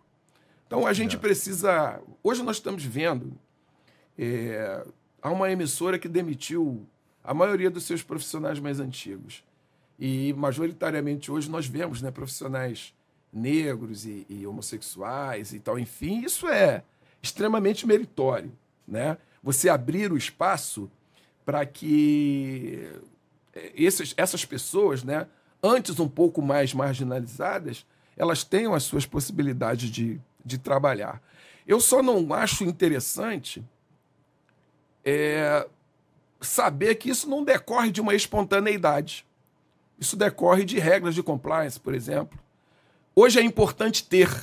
Uma amiga comentou, uma amiga do doutorado, comentou que uma, uma, uma parente dela, uma outra amiga, ela informava que assim, eu preciso ter alguém negro para colocar aqui. Aí falou assim, mas, é, mas por que que... Não, precisa ser preto. Quer dizer, você precisa ter ao seu lado pessoas que tenham competência, né? Para desenvolver o serviço. Que sejam brancas, negras, índias, alienígenas, né? Mas a, o momento que você está vivendo é, é, é, leva as pessoas, não, eu preciso que seja. Gente, não pode ser assim. Não. Não pode ser assim. Né? Eu, eu, outro dia estava assistindo uma novela. Essa novela já até acabou. Era uma novela das seis. Essa novela se passava na década de 30, ou seja, 40 anos após a abolição da escravatura. E era um universo em que pessoas negras, famílias negras, muito bem vestidas, andando no centro de uma metrópole, né? O pai negro, a mãe negra, a criança negra, bengala e tal, não sei o quê, muito bem vestidos, elegantes, né? Classe média, média alta, fazendo o footing, o passeio do final da tarde, né? E as pessoas se cumprimentavam, os negros cumprimentavam os brancos, numa convivência. Gente, 40 anos após a abolição da escravatura, é aceitável que se entenda que esse convívio existia? Quando nós temos comportamentos racistas até hoje, em 2023, brancos e negros conviviam mesmo nessa paz, nessa tranquilidade? Aí havia uma moça negra, uma atriz negra, que fez uma cena numa, num hotel de luxo e tal, e ela era uma convidada do hotel. E para fazer o bom contraponto, o empregado do hotel, não, era um playboy, era um playboy. Era um rapaz branco, grandão, muito bonito e tal, e que cortejava essa moça e ela não queria nada com ele. Mas quer dizer, aí você fica vendo em que sociedade? 40 anos abolição da escrava, após a abolição da escravatura, de uma abolição da escravatura que não observou necessidades básicas daquela nova daquela nova categoria social, porque antes não era. Os negros passaram a ser uma categoria social depois da abolição. Antes eles eram objetos. Né? E 40 anos depois dessa abolição, dessa abolição, perdão, onde não se observaram necessidades básicas daquele novo coletivo, aí você tem negros bem vestidos e passeando no centro de uma grande metrópole. Em que universo? A gente, aí surgiu o termo que é o universo da lacração, né? Que você não quer, você não quer lidar com a verdade, você quer apenas é igual, por exemplo, tem uma foto de uma empresa, uma vez surgiu a foto de uma empresa e majoritariamente só tinham brancos ali na empresa. Aí começava a falar, pô, gente, pô, mas não tem negros né, nessa empresa, pô, falta dos negros, e começaram a criticar a empresa porque não tinham mais funcionários negros. E aí, vamos lá, eles colocam os funcionários negros vão criticar porque não tem índio. Aí você critica porque, criticar porque não tem transexual. Mas no final das contas, é, é, é, o que você falou, que tem que determinar o, o, o mundo que a gente As deve perseguir. O mundo que a gente deve perseguir é capacitar todos para que o, seja ocupado por pessoas pelos melhores. Pelos melhores. Eu entendo a existência de políticas, políticas compensatórias. Eu entendo a existência de políticas compensatórias. Porque, para determinadas categorias, no caso os negros aqui no Brasil, nada foi oferecido ao longo do tempo. Então, claro que você vai ter um número maior de negros em situação desfavorável. Então, lá atrás, o Brasil é, falhou na, na, no oferecimento de boas condições a essa, a essa categoria social, a essas pessoas. Né? Falhou. Então, é, é adequado que haja políticas compensatórias, sim. Né? Não há problema. Ah, política de cotas, entendo que as cotas devam ser sociais. Até porque você falar em negro no Brasil é meio complicado, porque a gente é muito miscigenado. Né? Os negros, os, os, os negros aqui são estrangeiros. É. Assim como os brancos. Que o dono da terra é o índio. Verdade. Né? E nós somos é, é fruto de miscigenação. Então eu acho que a gente primeiro tem que ver a questão social. Se você parar para olhar a questão social, você vai ver que socialmente há mais pessoas de cor escura, de cor, pretos, negros, desfavorecidos do que pessoas de pele clara. E a partir daí você começa a trabalhar. A questão social eu acho mais pesada, mais relevante. É. O, a gente vai dar uma volta aqui rapidinho. Eu queria falar uma coisa, eu queria tocar aqui. Eu falo muito, se deixar por Não, mim, eu, queria, eu queria pegar dois, um caso muito legal. Esse caso aqui é muito bacana, que aconteceu na 77 DP. São dois casos muito similares. O primeiro foi sobre o assassinato do desembargador Dr. Gilberto Fernandes, que aconteceu em Icaraí. Isso. 2013. E o senhor era o delegado titular da 77 DP. Isso. Né? Como é que foi esse caso? Bom, foi uma. Uh, o doutor Gilberto Fernandes é uma referência, né, uma referência no mundo jurídico. e no mundo negro, por quanto ter sido o primeiro desembargador negro do Tribunal de Justiça do Rio de Janeiro. Então, Sua Excelência estava aguardando o neto descer do prédio, quando foi abordado por, por, por dois criminosos. E, lamentavelmente, enfim, ele foi, foi baleado e veio a falecer. E, imediatamente, a equipe. A época, a, a 77DP era muito bem estruturada, por força da, da, do programa DEDIC, nós tínhamos um núcleo muito forte, muito poderoso de investigação de homicídios, nós chamávamos de NIT. E os policiais, uma vez acionados, né, estavam em suas casas, mas uma vez cientes da ocorrência do delito, automaticamente eles retornavam à delegacia para começar a investigação imediatamente. Né? Nessa hipótese, eles eram. É, é, eu não estava na unidade, foi à noite. O delegado responsável, doutor Cláudio Otero Asco, ele maravilhoso, doutor Cláudio Otero, titular da 78DP atualmente, querido amigo, e que iniciou os trabalhos de investigação imediatamente. E nós partimos do zero, todos absolutamente consternados, né? Um avô, um cidadão de bem, um, uma referência por diversos aspectos. E partimos do nada, mas é, é, havia uma, uma, uma, conscientização tão grande da necessidade de prestar o bom serviço, né? É, é eram policiais realmente de muito valor. E em 48 horas nós conseguimos sim a identificação da, da, dos dois autores do delito e com, a, com a, a, concessão das prisões e suas prisões no dia seguinte. Então foi uma, uma resposta rápida que se deu. Lamentavelmente, nós não iríamos trazer de volta a Sua Excelência, o desembargador, professor Gilberto, mas ao menos a, a Polícia Civil se fez presente ali no sentido de oferecer esse mínimo de dignidade àquela família que fora alijada ali do seu ente querido. E apesar de, de vocês terem descoberto, identificado os assassinos tão rápido, 48 horas, mesmo assim vocês foram alvos de críticas. Sim, é, é... o que as pessoas. É... as pessoas gostam de criticar, né? Muita gente gosta de criticar. Houve, é tipo assim, ah, foi rápido porque foi o desembargador. Ah, porque o desembargador era preto, o delegado também é. Você ouve esse tipo de absurdo. Né? As pessoas não querem saber, gente, é um crime bárbaro e a Polícia Civil do Rio de Janeiro conseguiu dar uma resposta muito boa. Né? Mas é, é, essa coisa da crítica, ela veio mais pesada no, com relação ao fato envolvendo um outro desembargador. Esse não foi um caso, graças a Deus, não foi um caso de morte, e que foi um, um delito patrimonial e que a delegacia levou à Câmara Municipal. E durante uma, uma, uma cerimônia, qualquer um fato foi cobrado, foi trazido. E eu tive a oportunidade de, de, de pedir desculpas ao desembargador porque o fato do desembargador levou quatro dias para ser resolvido. E naquele mesmo dia, naquele mesmo dia, ocorreram um crime bárbaro, um latrocínio, dentro de uma favela. E a 77DP levou menos de quatro horas para identificar e localizar o autor do fato. Então não, a, a, Polícia Civil não vai se conduzir, a 77DP não se conduzir. E nós não nos conduzimos pela carteira, pela carteirada. Carteira de verdade é do Félix Pacheco. É a carteira de cidadão. Então, a, a, uma investigação brilhantemente conduzida pela doutora Renata Montenegro. Ela tomou a frente da, da, da investigação, era delegada de plantão.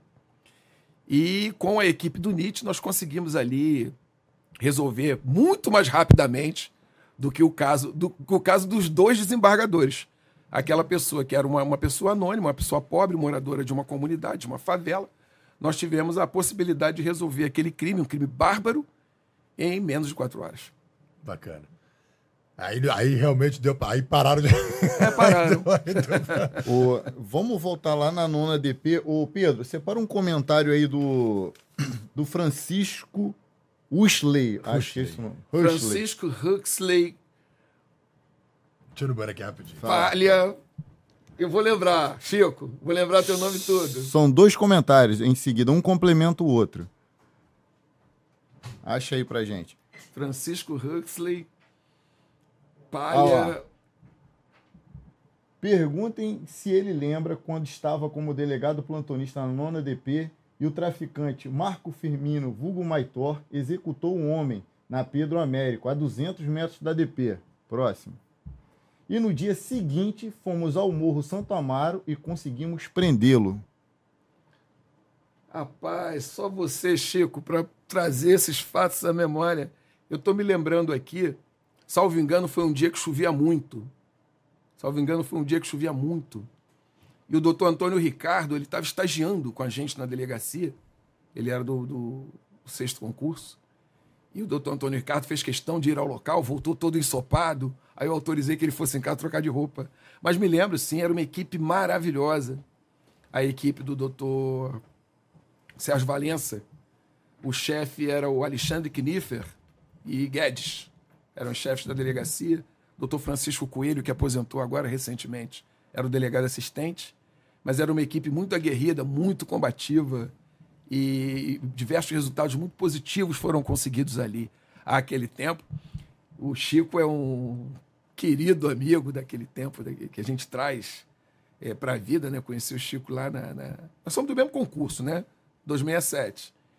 E, mas firmamos um relacionamento mais próximo ali. Chico, Friedman, é, Ivo Paquetá, Ivo Santos está lá na, tá lá na ilha, ilha de Paquetá de seus amores, né? Então foi um, foi um período muito bom por termos podido passar pela oportunidade de trabalhar com policiais de tanto, tanto, tanto, tanto valor. Tanto valor. Uma honra muito grande essa lembrança, né? Que excelente lembrança. Que lembrança maravilhosa do Chico. Só podia ser o Chico. Tem mais uma turma que a gente vai ler o chat, que tem uma, uma opção de gente aí te acompanhando. Eu queria fazer uma pergunta. O senhor falou uma coisa interessante, é, que em um determinado momento o senhor. Assim, a gente entra na polícia, a gente acredita que realmente nossas ferramentas, que é o direito penal e o processo penal, são as nossas armas como polícia judiciária, que vai nos ajudar a combater o crime, claro, junto com a nossa pistola tal, mas a gente sabe que no final o que vai a verdadeira manter... arma do policial civil é a caneta. É a caneta. E então, mantém preso é a boa caneta. Só que no determinado momento você falou que você se frustrou com o direito penal. E aí você partiu para um mestrado, para uma especialização que, para quem olha aquilo ali, fala assim: pô, peraí, pô, o delegado. É, ciências ambientais, ciências ambientais e Peraí, eu anotei, acho que está aqui. É, o, o, o, o, o pós-graduação, ele é o pós-graduação em desenvolvimento local. Isso. E esse pós-graduação, ele é assentado nas ciências ambientais. Qual a relação de você se aprofundar nesse estudo? Qual a relação que você, não sei o que você imaginou que poderia trazer para a segurança pública? É, a, a nossa área de pesquisa é, é Estado, Sociedade e Desenvolvimento. Então a gente já vê que Estado, sociedade e desenvolvimento tem tudo a ver com qualquer ferramenta social. E a, as polícias são é, é, é, é, instrumentos sociais poderosíssimos quando bem manejados. Né? E o desenvolvimento local é uma disciplina multidisciplinar, é uma, é uma área. Né? O nosso pós-graduação, por melhor dizer, ele é multidisciplinar. Para você poder compreender e melhor desenvolver, melhor é, é, destacar as vocações de determinados territórios, você precisa ter uma avaliação macro, você precisa saber o que está que, o que que tá acontecendo pelo mundo. Daí, por isso, é, é teoria econômica, né? teoria da, da, da, da economia é uma disciplina, é uma disciplina obrigatória. Empreendedorismo e planos de negócios então você aprende, você tem acesso a diversas informações. Como é que eu posso utilizar esses conhecimentos no desenvolvimento daquela localidade? Como é que eu posso utilizar esses conhecimentos no exercício da minha profissão? Porque, por exemplo, eu comentei aqui que um dos produtos que a gente é, produziu na, na, no pós-graduação, agora já no, no doutorado, ele partiu de uma, de uma disciplina que é é, não é corporativismo o nome, não, é associativismo. Associativismo e tem um, um, outro nome, que eu não vou me lembrar agora. E nessa disciplina, a gente teve conhecimento a esses empreendimentos, esses empréstimos sociais que são feitos e tal, com esse objetivo de, de oferecer cidadania a pessoas que não a tinham. Então, automaticamente, então, ah, é, é, foi, é voltado alguma questão criminal? Em princípio, não, mas por que, que não pode ser?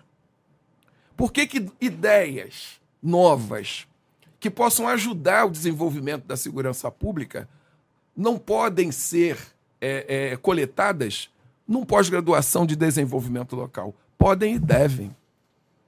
Podem e devem. Ah, o nosso trabalho, a nossa dissertação, ela, ela teve base, a, a, a nossa pesquisa, ela se voltou à questão do crime ambiental. O, o produto que foi desenvolvido, que foi entregue à sociedade, foi um produto baseado na, na prevenção e na participação cidadã no confronto a essas afrontas ambientais. Isso tem tudo a ver com, com, com direito penal, isso tem tudo a ver com polícia, isso tem tudo a ver com processo penal. Nós não queremos que o crime ocorra. Não é bom que o crime ocorra, falamos aqui ainda há pouco sobre reincidência. Não é bom que o crime ocorra, nós não queremos que ele ocorra. Então por que, que nós não vamos pensar em, em ferramentas de prevenção? Porque no caso do crime ambiental, as afrontas ao meio ambiente, elas via de regra são irreparáveis. Então não adianta você ter uma pena de 300 anos porque você devastou uma floresta nativa. Essa floresta nativa já foi devastada. Cadê a resposta? Então a gente tem que pensar no antes. E essa foi a base do, do, do, da nossa ideia no, na dissertação. Nós estamos tentando caminhar agora um pouco mais, um, um pouco além no, no, no doutorado, para tentar oferecer um produto um, um pouco mais rebuscado, com um pouco mais de, de aprofundamento, né? E que possa oferecer melhores respostas ainda à nossa sociedade na seara dos crimes ambientais, do, do, do enfrentamento aos crimes ambientais. Na verdade, então, o direito penal acaba sendo o remédio. Porque esse trabalho que você está fazendo, é, você fala ciências ambientais e desenvolvimento local. Quais são os locais que têm mais violência? Locais, locais subdesenvolvidos. Sim, a, a questão da vulnerabilidade e da, da desigualdade é, um, é uma coisa que a gente está a gente está muito assentado nisso, né? Porque a gente já tem, né? A pesquisa já começou e a gente já pode afirmar que os locais onde os delitos ambientais eles acontecem com maior frequência são exatamente locais onde existe um elevado nível de vulnerabilidade social. Então a pesquisa Cabinha né, tenta avançar no sentido de é, é, estabelecer a verdadeira, efetiva vinculação entre o, o, a incidência criminal e a vulnerabilidade social. A pesquisa está no começo. Eu acho que é um campo Não, interessantíssimo. muito interessante. Porque a gente trabalha lá no cerne da questão. Você vê um exemplo do Haiti. O Haiti foi, foi colônia da França, né? E, e ali o, a população local conseguiu a independência, no caso os negros conseguiram a liberdade deles na, assim, na guerra. Não teve, não teve uma lei, não teve uma determinação, não. Eles, eles conquistaram a liberdade deles na guerra.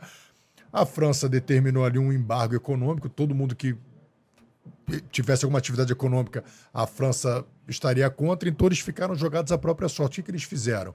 A única forma de sobreviver era utilizar os recursos naturais.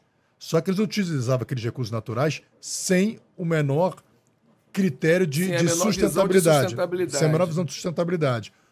O Haiti hoje é um país devastado, não Miserável. tem mais recurso natural, não tem mais nada. As maiores tragédias naturais é da, das Américas, é o país Central. mais pobre da, da América Central. É, a maioria dos, das tragédias naturais acontecem ali.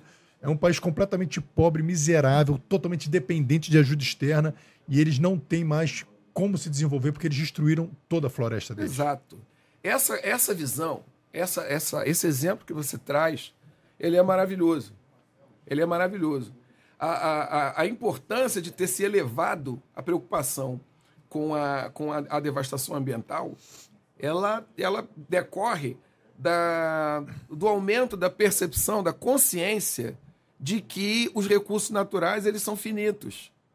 E a noção de sustentabilidade ela é, ela, ela, ela, ela, ela tem esteio exatamente nessa visão, na necessidade de você garantir a, a, a satisfação das necessidades da população atual, mas sem se desprender da garantia da, da, da satisfação das necessidades das, da, das populações futuras. das gerações futuras.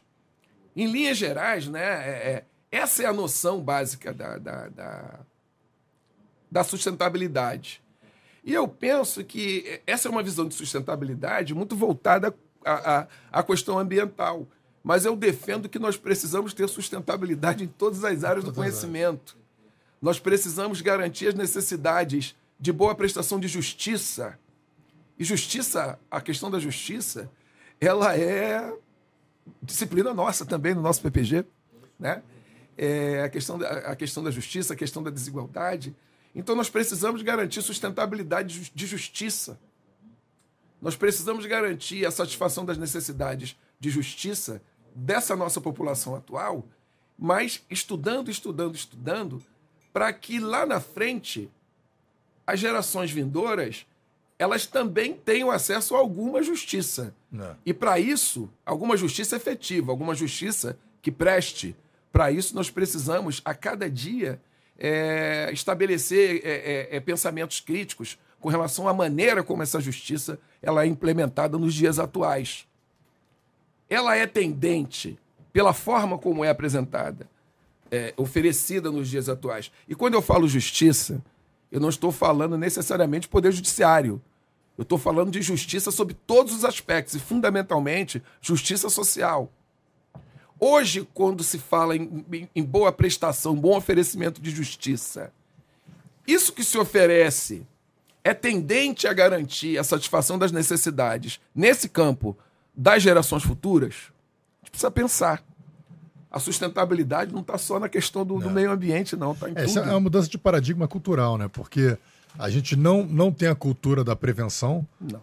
e nem da sustentabilidade. Acho que um exemplo que a gente tem na segurança pública da, de que não de um, de um projeto, uma ideia maravilhosa que não foi pensada na sustentabilidade dela, foi o projeto da UPP. A gente começou a expandir o PP, expandir, expandir, expandir, expandir, bota e, e aí tinha recurso lá do, do, de um empresário também que ajudava tal. E a gente pensava, peraí, caramba, como é, que, como é que você vai conseguir manter todas essas bases? No final das contas, vai acabar voltando a ser o DPO, o antigo DPO. Eu trabalhei em DPO no nome. E o projeto, no final das contas, ficou insustentável. Chegou um determinado momento que voltou a ser. Hoje é um DPO. Por que voltou a ser insustentável? Porque, olha só, oferecer cidadania, o Estado deve oferecer cidadania, condições cidadãs de vida. Era um projeto é, é, com gênese na segurança pública? Sim. Mas é só isso que você tem para me oferecer? Segurança pública, redução de índice de criminalidade. Polícia, só polícia que tem Só polícia. O Estado só tem isso? Pô, sua quitanda é muito pobre. Estado, sua vendinha, sua tendinha, sua bodega, ela é pobre, só tem esse produto. É só a segurança pública que você tem para me dar? É só isso? Eu me lembro do filme Orfeu, né? com todo respeito ao Cacá Diegues, eu detestei o filme, é, é, que a personagem do Orfeu, é, defendida por Tony Garrido, e ele, ela conversava com um sargento, salvo engano, Stepan Ersesian, e ele falava que a única coisa que a favela vê do Estado é a botina do PM. Salvo engano, a frase é essa. Se não for, fica sendo, porque essa frase é lapidar. É só isso que você tem para me oferecer? Operações, operações e operações e operações? Eu quero saneamento básico. Eu quero morar. É, é, é, é eu não quero morar num conglomerado anormal, é, aglomeração. Não, não é esse, não. Daqui a pouco eu lembro. Entendeu? É IPEA, IBGE, são. Enfim, não vou me lembrar. Eu quero saúde. Eu quero educação de qualidade. Puxa vida, nós temos Minha Casa Minha Vida, beleza, que bom, né? É um projeto pensado na, na, na habitação, melhores condições de habitação, perfeito. Onde ficam essas construções? Ficam perto da, da, do trabalho das pessoas que vão morar lá? Você pensou nisso? Que, que é uma oferta, é uma grande oferta de dignidade ao cidadão poder trabalhar razoavelmente perto da sua casa? Onde são, onde, onde foram plantadas esses, plantados esses condomínios? Você pensou se ele foi plantado num território que é conflagrado? que você vai, a bem da verdade, às vezes você pode estar tá oferecendo uma dificuldade, um problema para esse cidadão, ao contrário de resolver? Você pensou na possibilidade de que você criou um condomínio numa área conflagrada e de que aqueles líderes daquele crime, daquela localidade, eles podem invadir o seu imóvel e te cobrar aluguel para morar no imóvel que é seu? Foi sorteado para você? Você pensou nisso antes de plantar, de construir essas habitações naquelas localidades? Você pensou em resolver verdadeiramente um problema social com a implantação dessa política pública? Essa política pública foi voltada a resolver um problema público? Quando a gente observa a realidade, estou falando do, do Minha Casa Minha Vida agora, quando a gente observa a realidade de diversas pessoas, diversos brasileiros, é, é, é, com relação ao Minha Casa Minha Vida, a gente consegue chegar à conclusão de que não foi, não. Doutor, a expressão que o senhor está tentando, tentando se recordar é aglomeração subnormal, hum. que é hum. utilizada pelo IBGE. Aglomeração subnormal. É subnormal, é ou aglomerados subnormais. Isso, essa que é a expressão. É IBGE, não é IPEA, não. É, é IBGE, isso aí, né? IBGE, é isso. IBGE. Doutor, a gente está passando muito tempo, mas eu queria fazer uma pergunta agora. Como está sendo, é, depois de rodar todas as delegacias distritais do Rio de Janeiro, todas as regiões, né? Interior, Baixada, Capital, é, enfim. Norte Fluminense, Norte Fluminense, Sul Fluminense, tudo. Região dos Lagos. O senhor pegou agora a primeira especializada, que é a delegacia especializada em atendimento à pessoa da terceira idade. Como está sendo essa experiência? O que que você, o que que te ensinou essa experiência? Qual foi a visão que você começou a ter dessa nova realidade agora, desse novo público vulnerável também? E quais são suas projeções, o que você gostaria de fazer ali? Olha, essa nossa visão de uma, um, um olhar diferenciado para o nosso cliente especialmente vulnerável começou lá atrás. É, a gente começou quando em Tanguá, na 70 DP, beijo para Tanguá, amo aquela cidade. Serginho, querido Serginho, me alimentou muito tempo, mas eu pagava, tá? É, é, nós tivemos a oportunidade, nós ganhamos, o, tivemos o, o, a chegada de um colega que era já vinha de trabalhar com violência contra a mulher, o Moraes, Manuel Moraes. Então nós tivemos a possibilidade de criar um espaço para o atendimento exclusivo de vítimas, é, é, é daquelas vítimas, dessa modalidade de vítima especialmente vulnerável. Criamos lá uma sala, pintamos um ambientezinho com os brinquedinhos para as crianças e tal. Isso deu um resultado tão grande, isso, isso reduziu tanto o número de, de, de, de, crimes que vitimavam mulheres, porque a, as respostas passaram a ser muito rápidas. Então, é, é com a, a, o avanço, a evolução, e pelas respostas que foram positivas lá em Tanguá, então, em outras unidades, né, nós procuramos avançar esse atendimento exclusivo, especializado por um único servidor, que é para ele ter a visão do problema em outras unidades, mas aí já com foco também na criança e no adolescente e notadamente a criança e adolescente vítima, né? E no idoso. E aí surgiu a, a, a, o convite para vir para a DEAPT. Minha primeira experiência em delegacia especializada. Eu sempre gostei de balcão, de delegacia, dessas coisas e tal, da delegacia de, de, circunscrição, é, a dita distrital. E eu falei, olha, também eu, eu, eu aprendi tanto no, no, Eu falo com muito orgulho do, do nosso PPG, né, do, do, do, do pós-graduação, que nós somos de uma universidade de subúrbio. Né? Nós somos Uniswan, nós somos Bom Sucesso. Nota máxima no CAPES, tá? Somos corujas com nota máxima no CAPES. Então, diversas noções que foram trazidas, né, que foram absorvidas durante é, essa, essa experiência do, do pós-graduação, elas nos, nos deram uma, uma visão maravilhosa com relação à necessidade da, da, do atendimento diferenciado. Surgindo o convite, e foi aceito ali imediatamente. E o dia a dia tem demonstrado que, olha, foi a melhor coisa que eu poderia ter feito aceitar esse convite. Né? é, saber que você pode ter foco na, na, na identificação da gênese do problema. Né? Eu falo muito do, do gênese do problema. Se você não identifica por que o que problema começou, você não consegue dar solução a ele. No caso do nosso idoso, a gênese do problema é o abandono. Nosso idoso é abandonado. Então nós precisamos trabalhar no sentido de suprir essa falha. É necessário que esse idoso ele tenha uma rede de acolhimento, da qual a Polícia Civil faz parte através da DEAPT. Porque é um compromisso, sim, da Polícia Civil, do governo do Estado, de dar esse atendimento diferenciado, preferencial a esse idoso, de ter essa visão diferenciada, essa visão de carinho, essa visão de atenção, de acolhimento desse idoso. Que muitas vezes é, é, é, é vitimizado, por quê? Porque não tem com quem conversar não tem com quem eh, tirar uma dúvida sobre se tal coisa é cabível, se não é cabível, se é plausível, muitas vezes abandonados. E boa parte das vezes em que é, algumas comunicações nos chegam, é, é, ah, o titio é vítima, a mamãe é vítima, o interesse subliminar é pecuniário, a pessoa não está preocupada com o idoso, está preocupada com a redução da herança.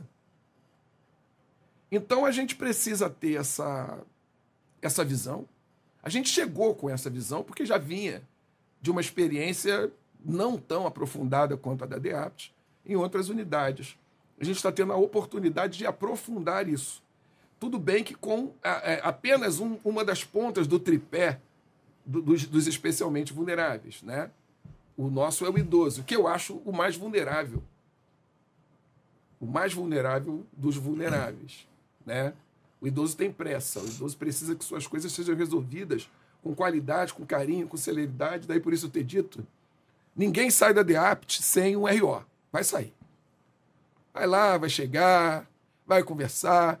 É, eu devo dizer que há um projeto em andamento da Secretaria de Estado de Envelhecimento, Juventude e Envelhecimento Saudável, secretário Alexandre Esquerdo, é, capitaneado, autorizado, estimulado pelo governador Cláudio Castro.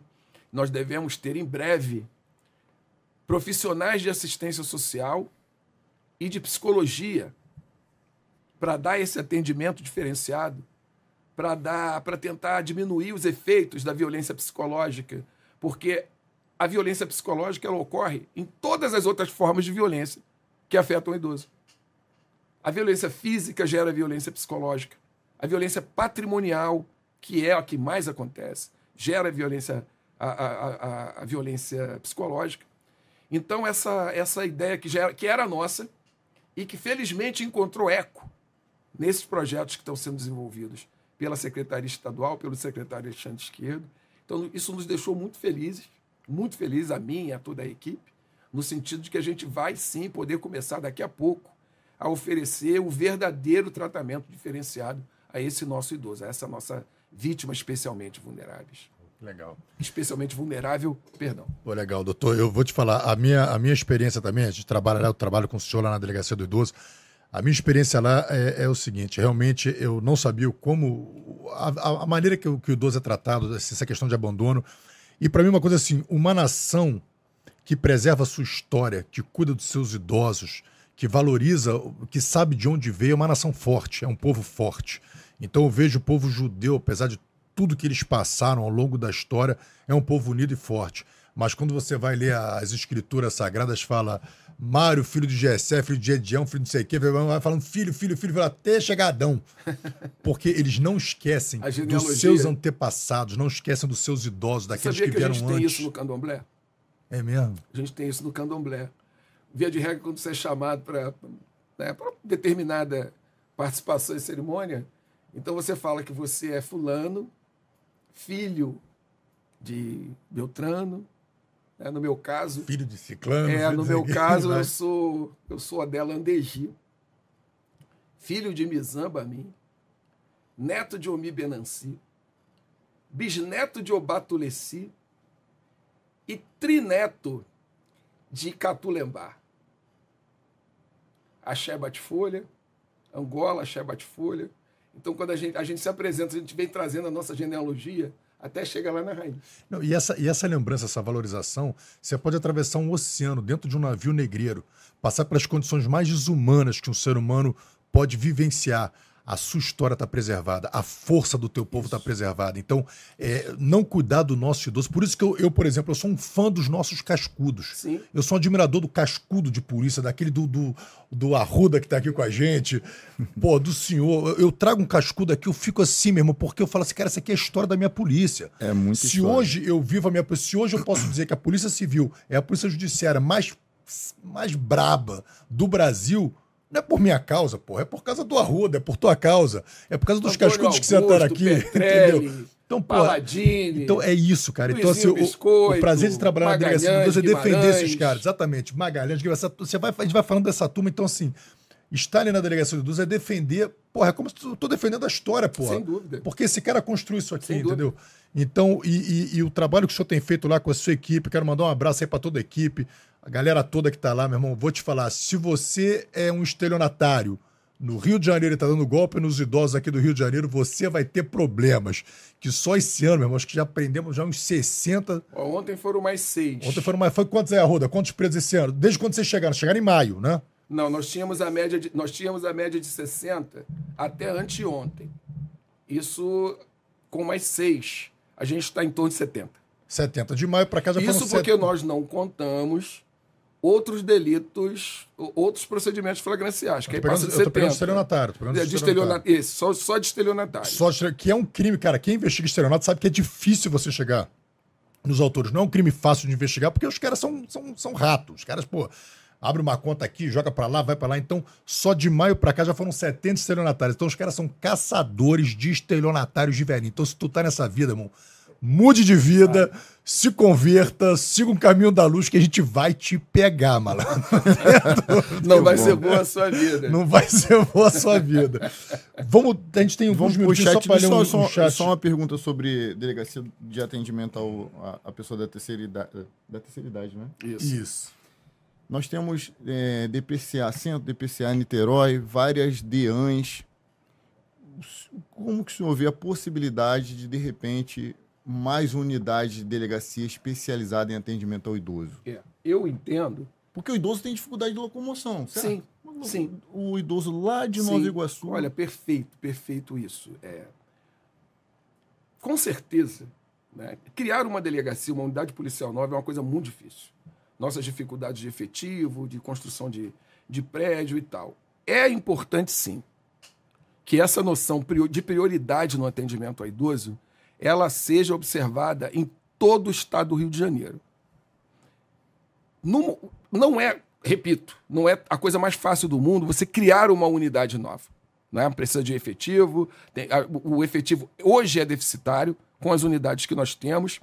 Então, eu, eu entendo, defendo sim, que pelo menos é, é, em, uma, em cada é, área específica de departamento, DPA, por exemplo, que nós tivéssemos uma unidade especializada né, de homicídio, ou pelo menos na região, por exemplo, uma na região dos lagos, uma e tal. A gente sabe da dificuldade.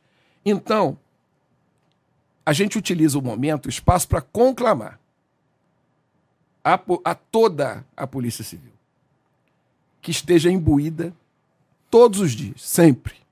O atendimento ao idoso, o atendimento prioritário ao idoso, ele é uma missão da Polícia Civil. É uma missão do governo do Estado. Não é uma missão da DEAPT. Isso é uma missão da Polícia Civil. E a atribuição para o atendimento às ocorrências que vitimam os nossos idosos, ela é concorrente.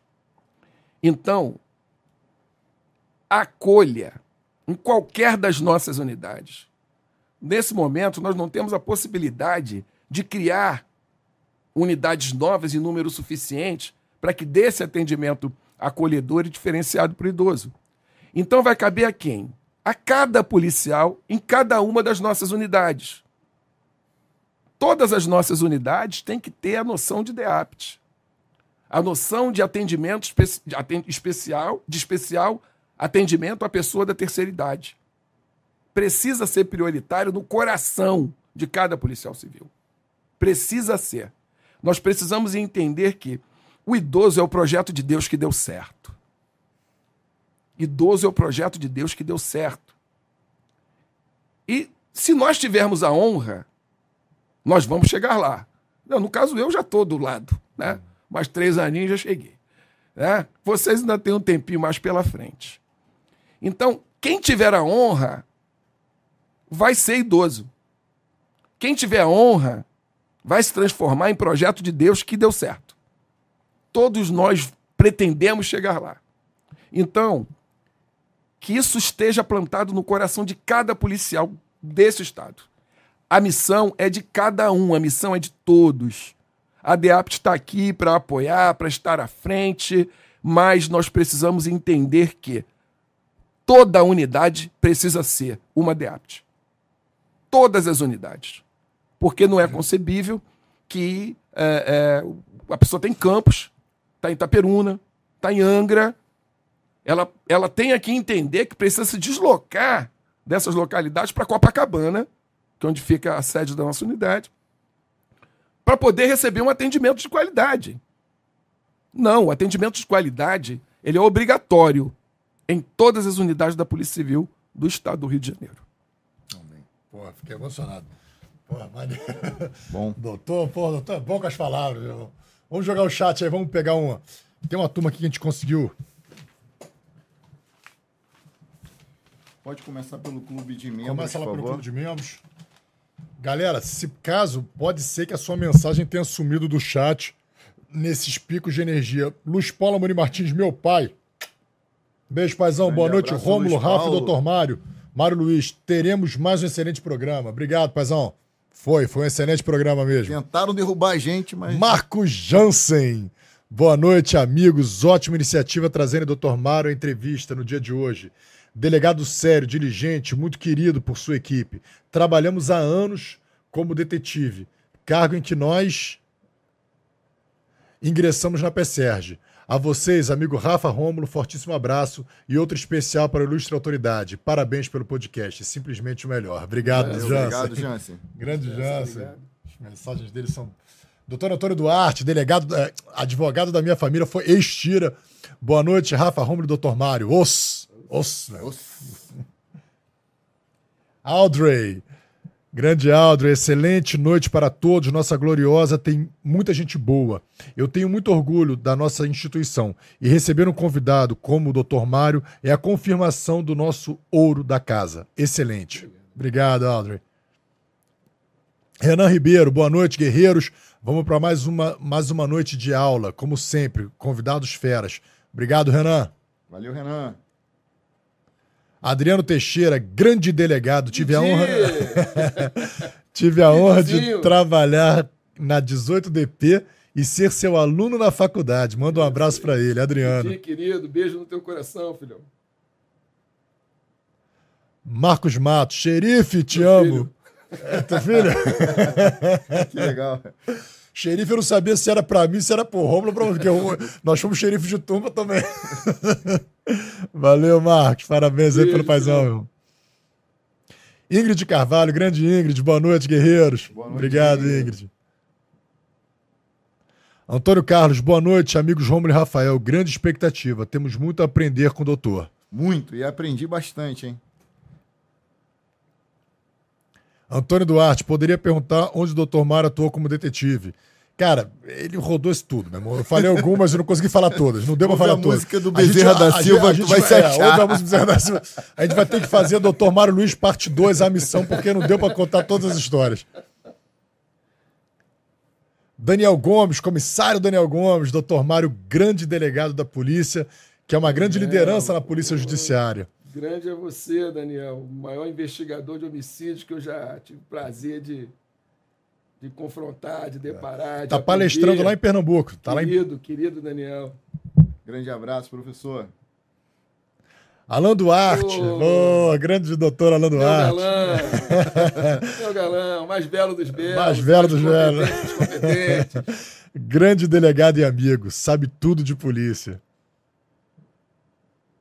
Júlio Bonorino, boa noite, senhores. Pausa nos estudos para dar uma pintada aqui no canal dos amigos. Esse delega é fera braba. Convida, é, é, é fera, baita convidado. Estão subindo a régua cada vez mais. Parabéns. Obrigado, Júlio. Obrigado, irmão.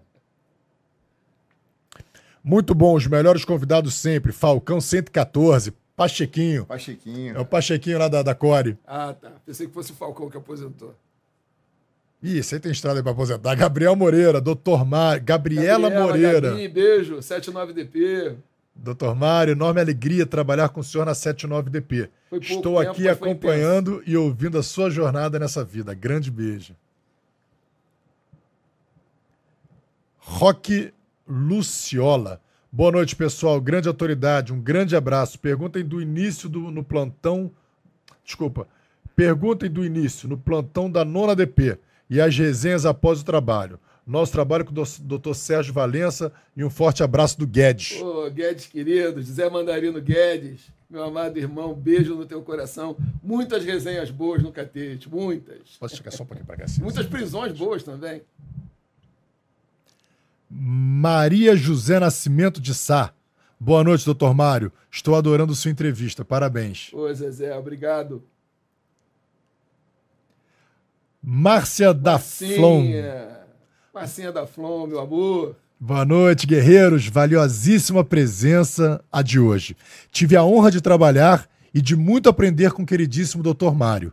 História admirável e muito inspiradora. Grande abraço, doutor. Beijo, minha linda. Obrigado, Beijo Márcia. todos, toda a família da Flom. Camila Walker. Que orgulho, titio. Beijo, meu amor. Minha modelo, minha musa. Paulo Omar, QAP, boa noite. Romulo e Rafa, convidado, mais um show de podcast. Paulo fala, ele, ele, ele tá sempre com a gente, ele, ele mora em Massachusetts, Olha, em Boston. Tá sempre aqui com a gente. Obrigado, Paulão. Paulo Omar Bucaneiro. Meu primeiro chefe na PSERG, 77DP, Bianca Carvalho. ô, minha linda.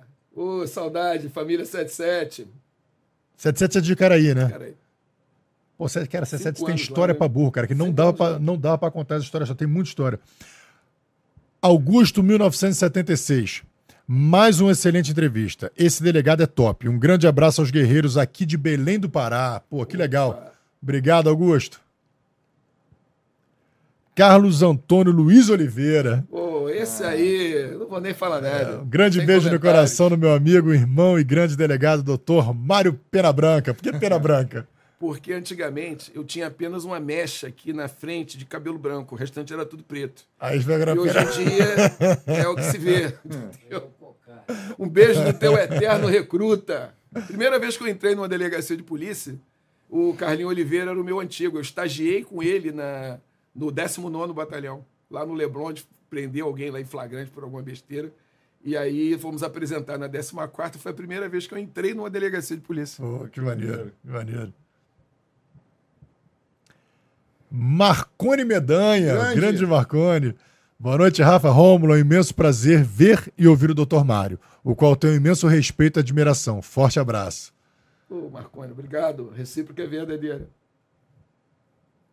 Paulo Rezende.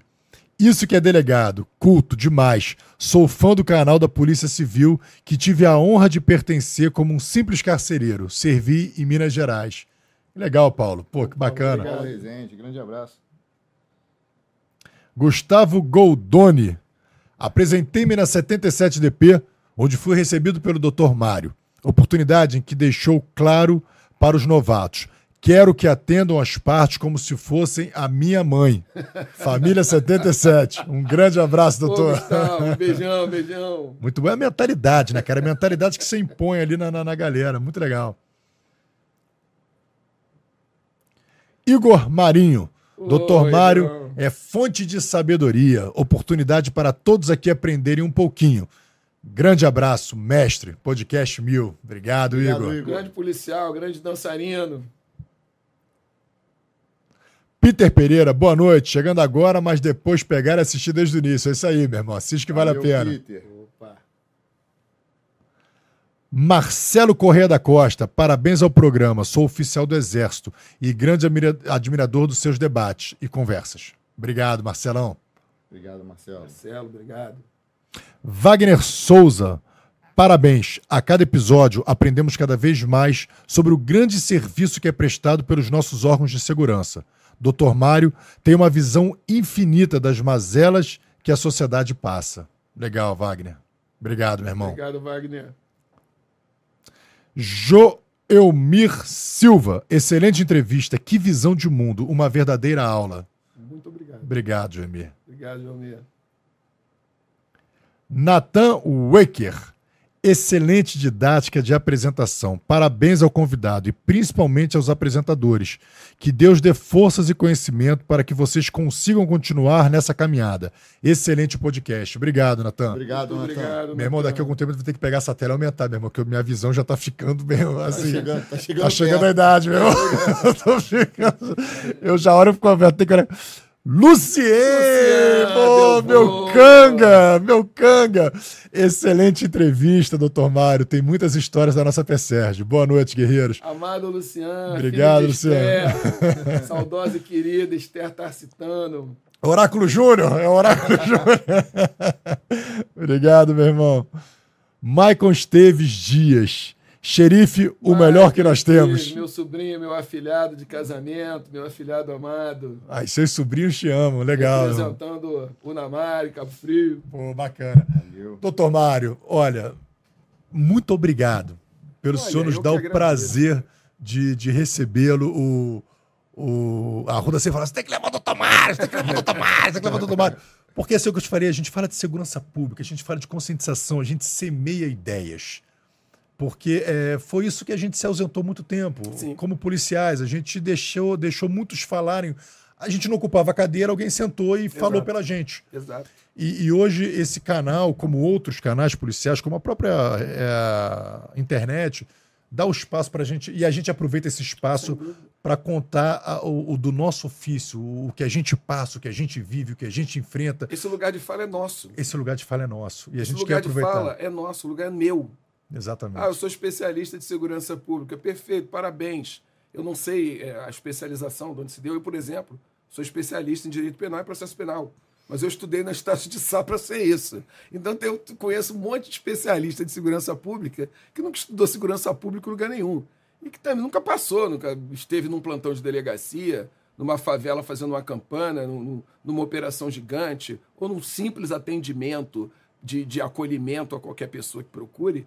E, e os verdadeiros especialistas de segurança pública são os profissionais de segurança pública. Exatamente. Esse lugar de fala é nosso, não é E, e ninguém. nunca foram chamados. A gente Exato. nunca foi, a gente nunca é chamado para falar sobre isso. Então, assim, foi uma aula de, de vida. E eu te agradeço muito por ter dado essa oportunidade a nós do canal de, de recebê-lo e, e- e- e passar essa história, porque esse, esse vídeo vai ficar, essa transmissão ela fica eternizada, para que jovens que passaram pelo que você passou, que, que, tem, que tiveram o mesmo sonho que você, encontrem nessa história, nesse esse episódio aqui, a inspiração, a força que eles precisam, assim como aquele garotão. É, que- toma- tomara que você se lembre e esteja assistindo, Pretinho. Muito obrigado mesmo, doutor. Eu que agradeço. Que Eu que agradeço e agradeço muito.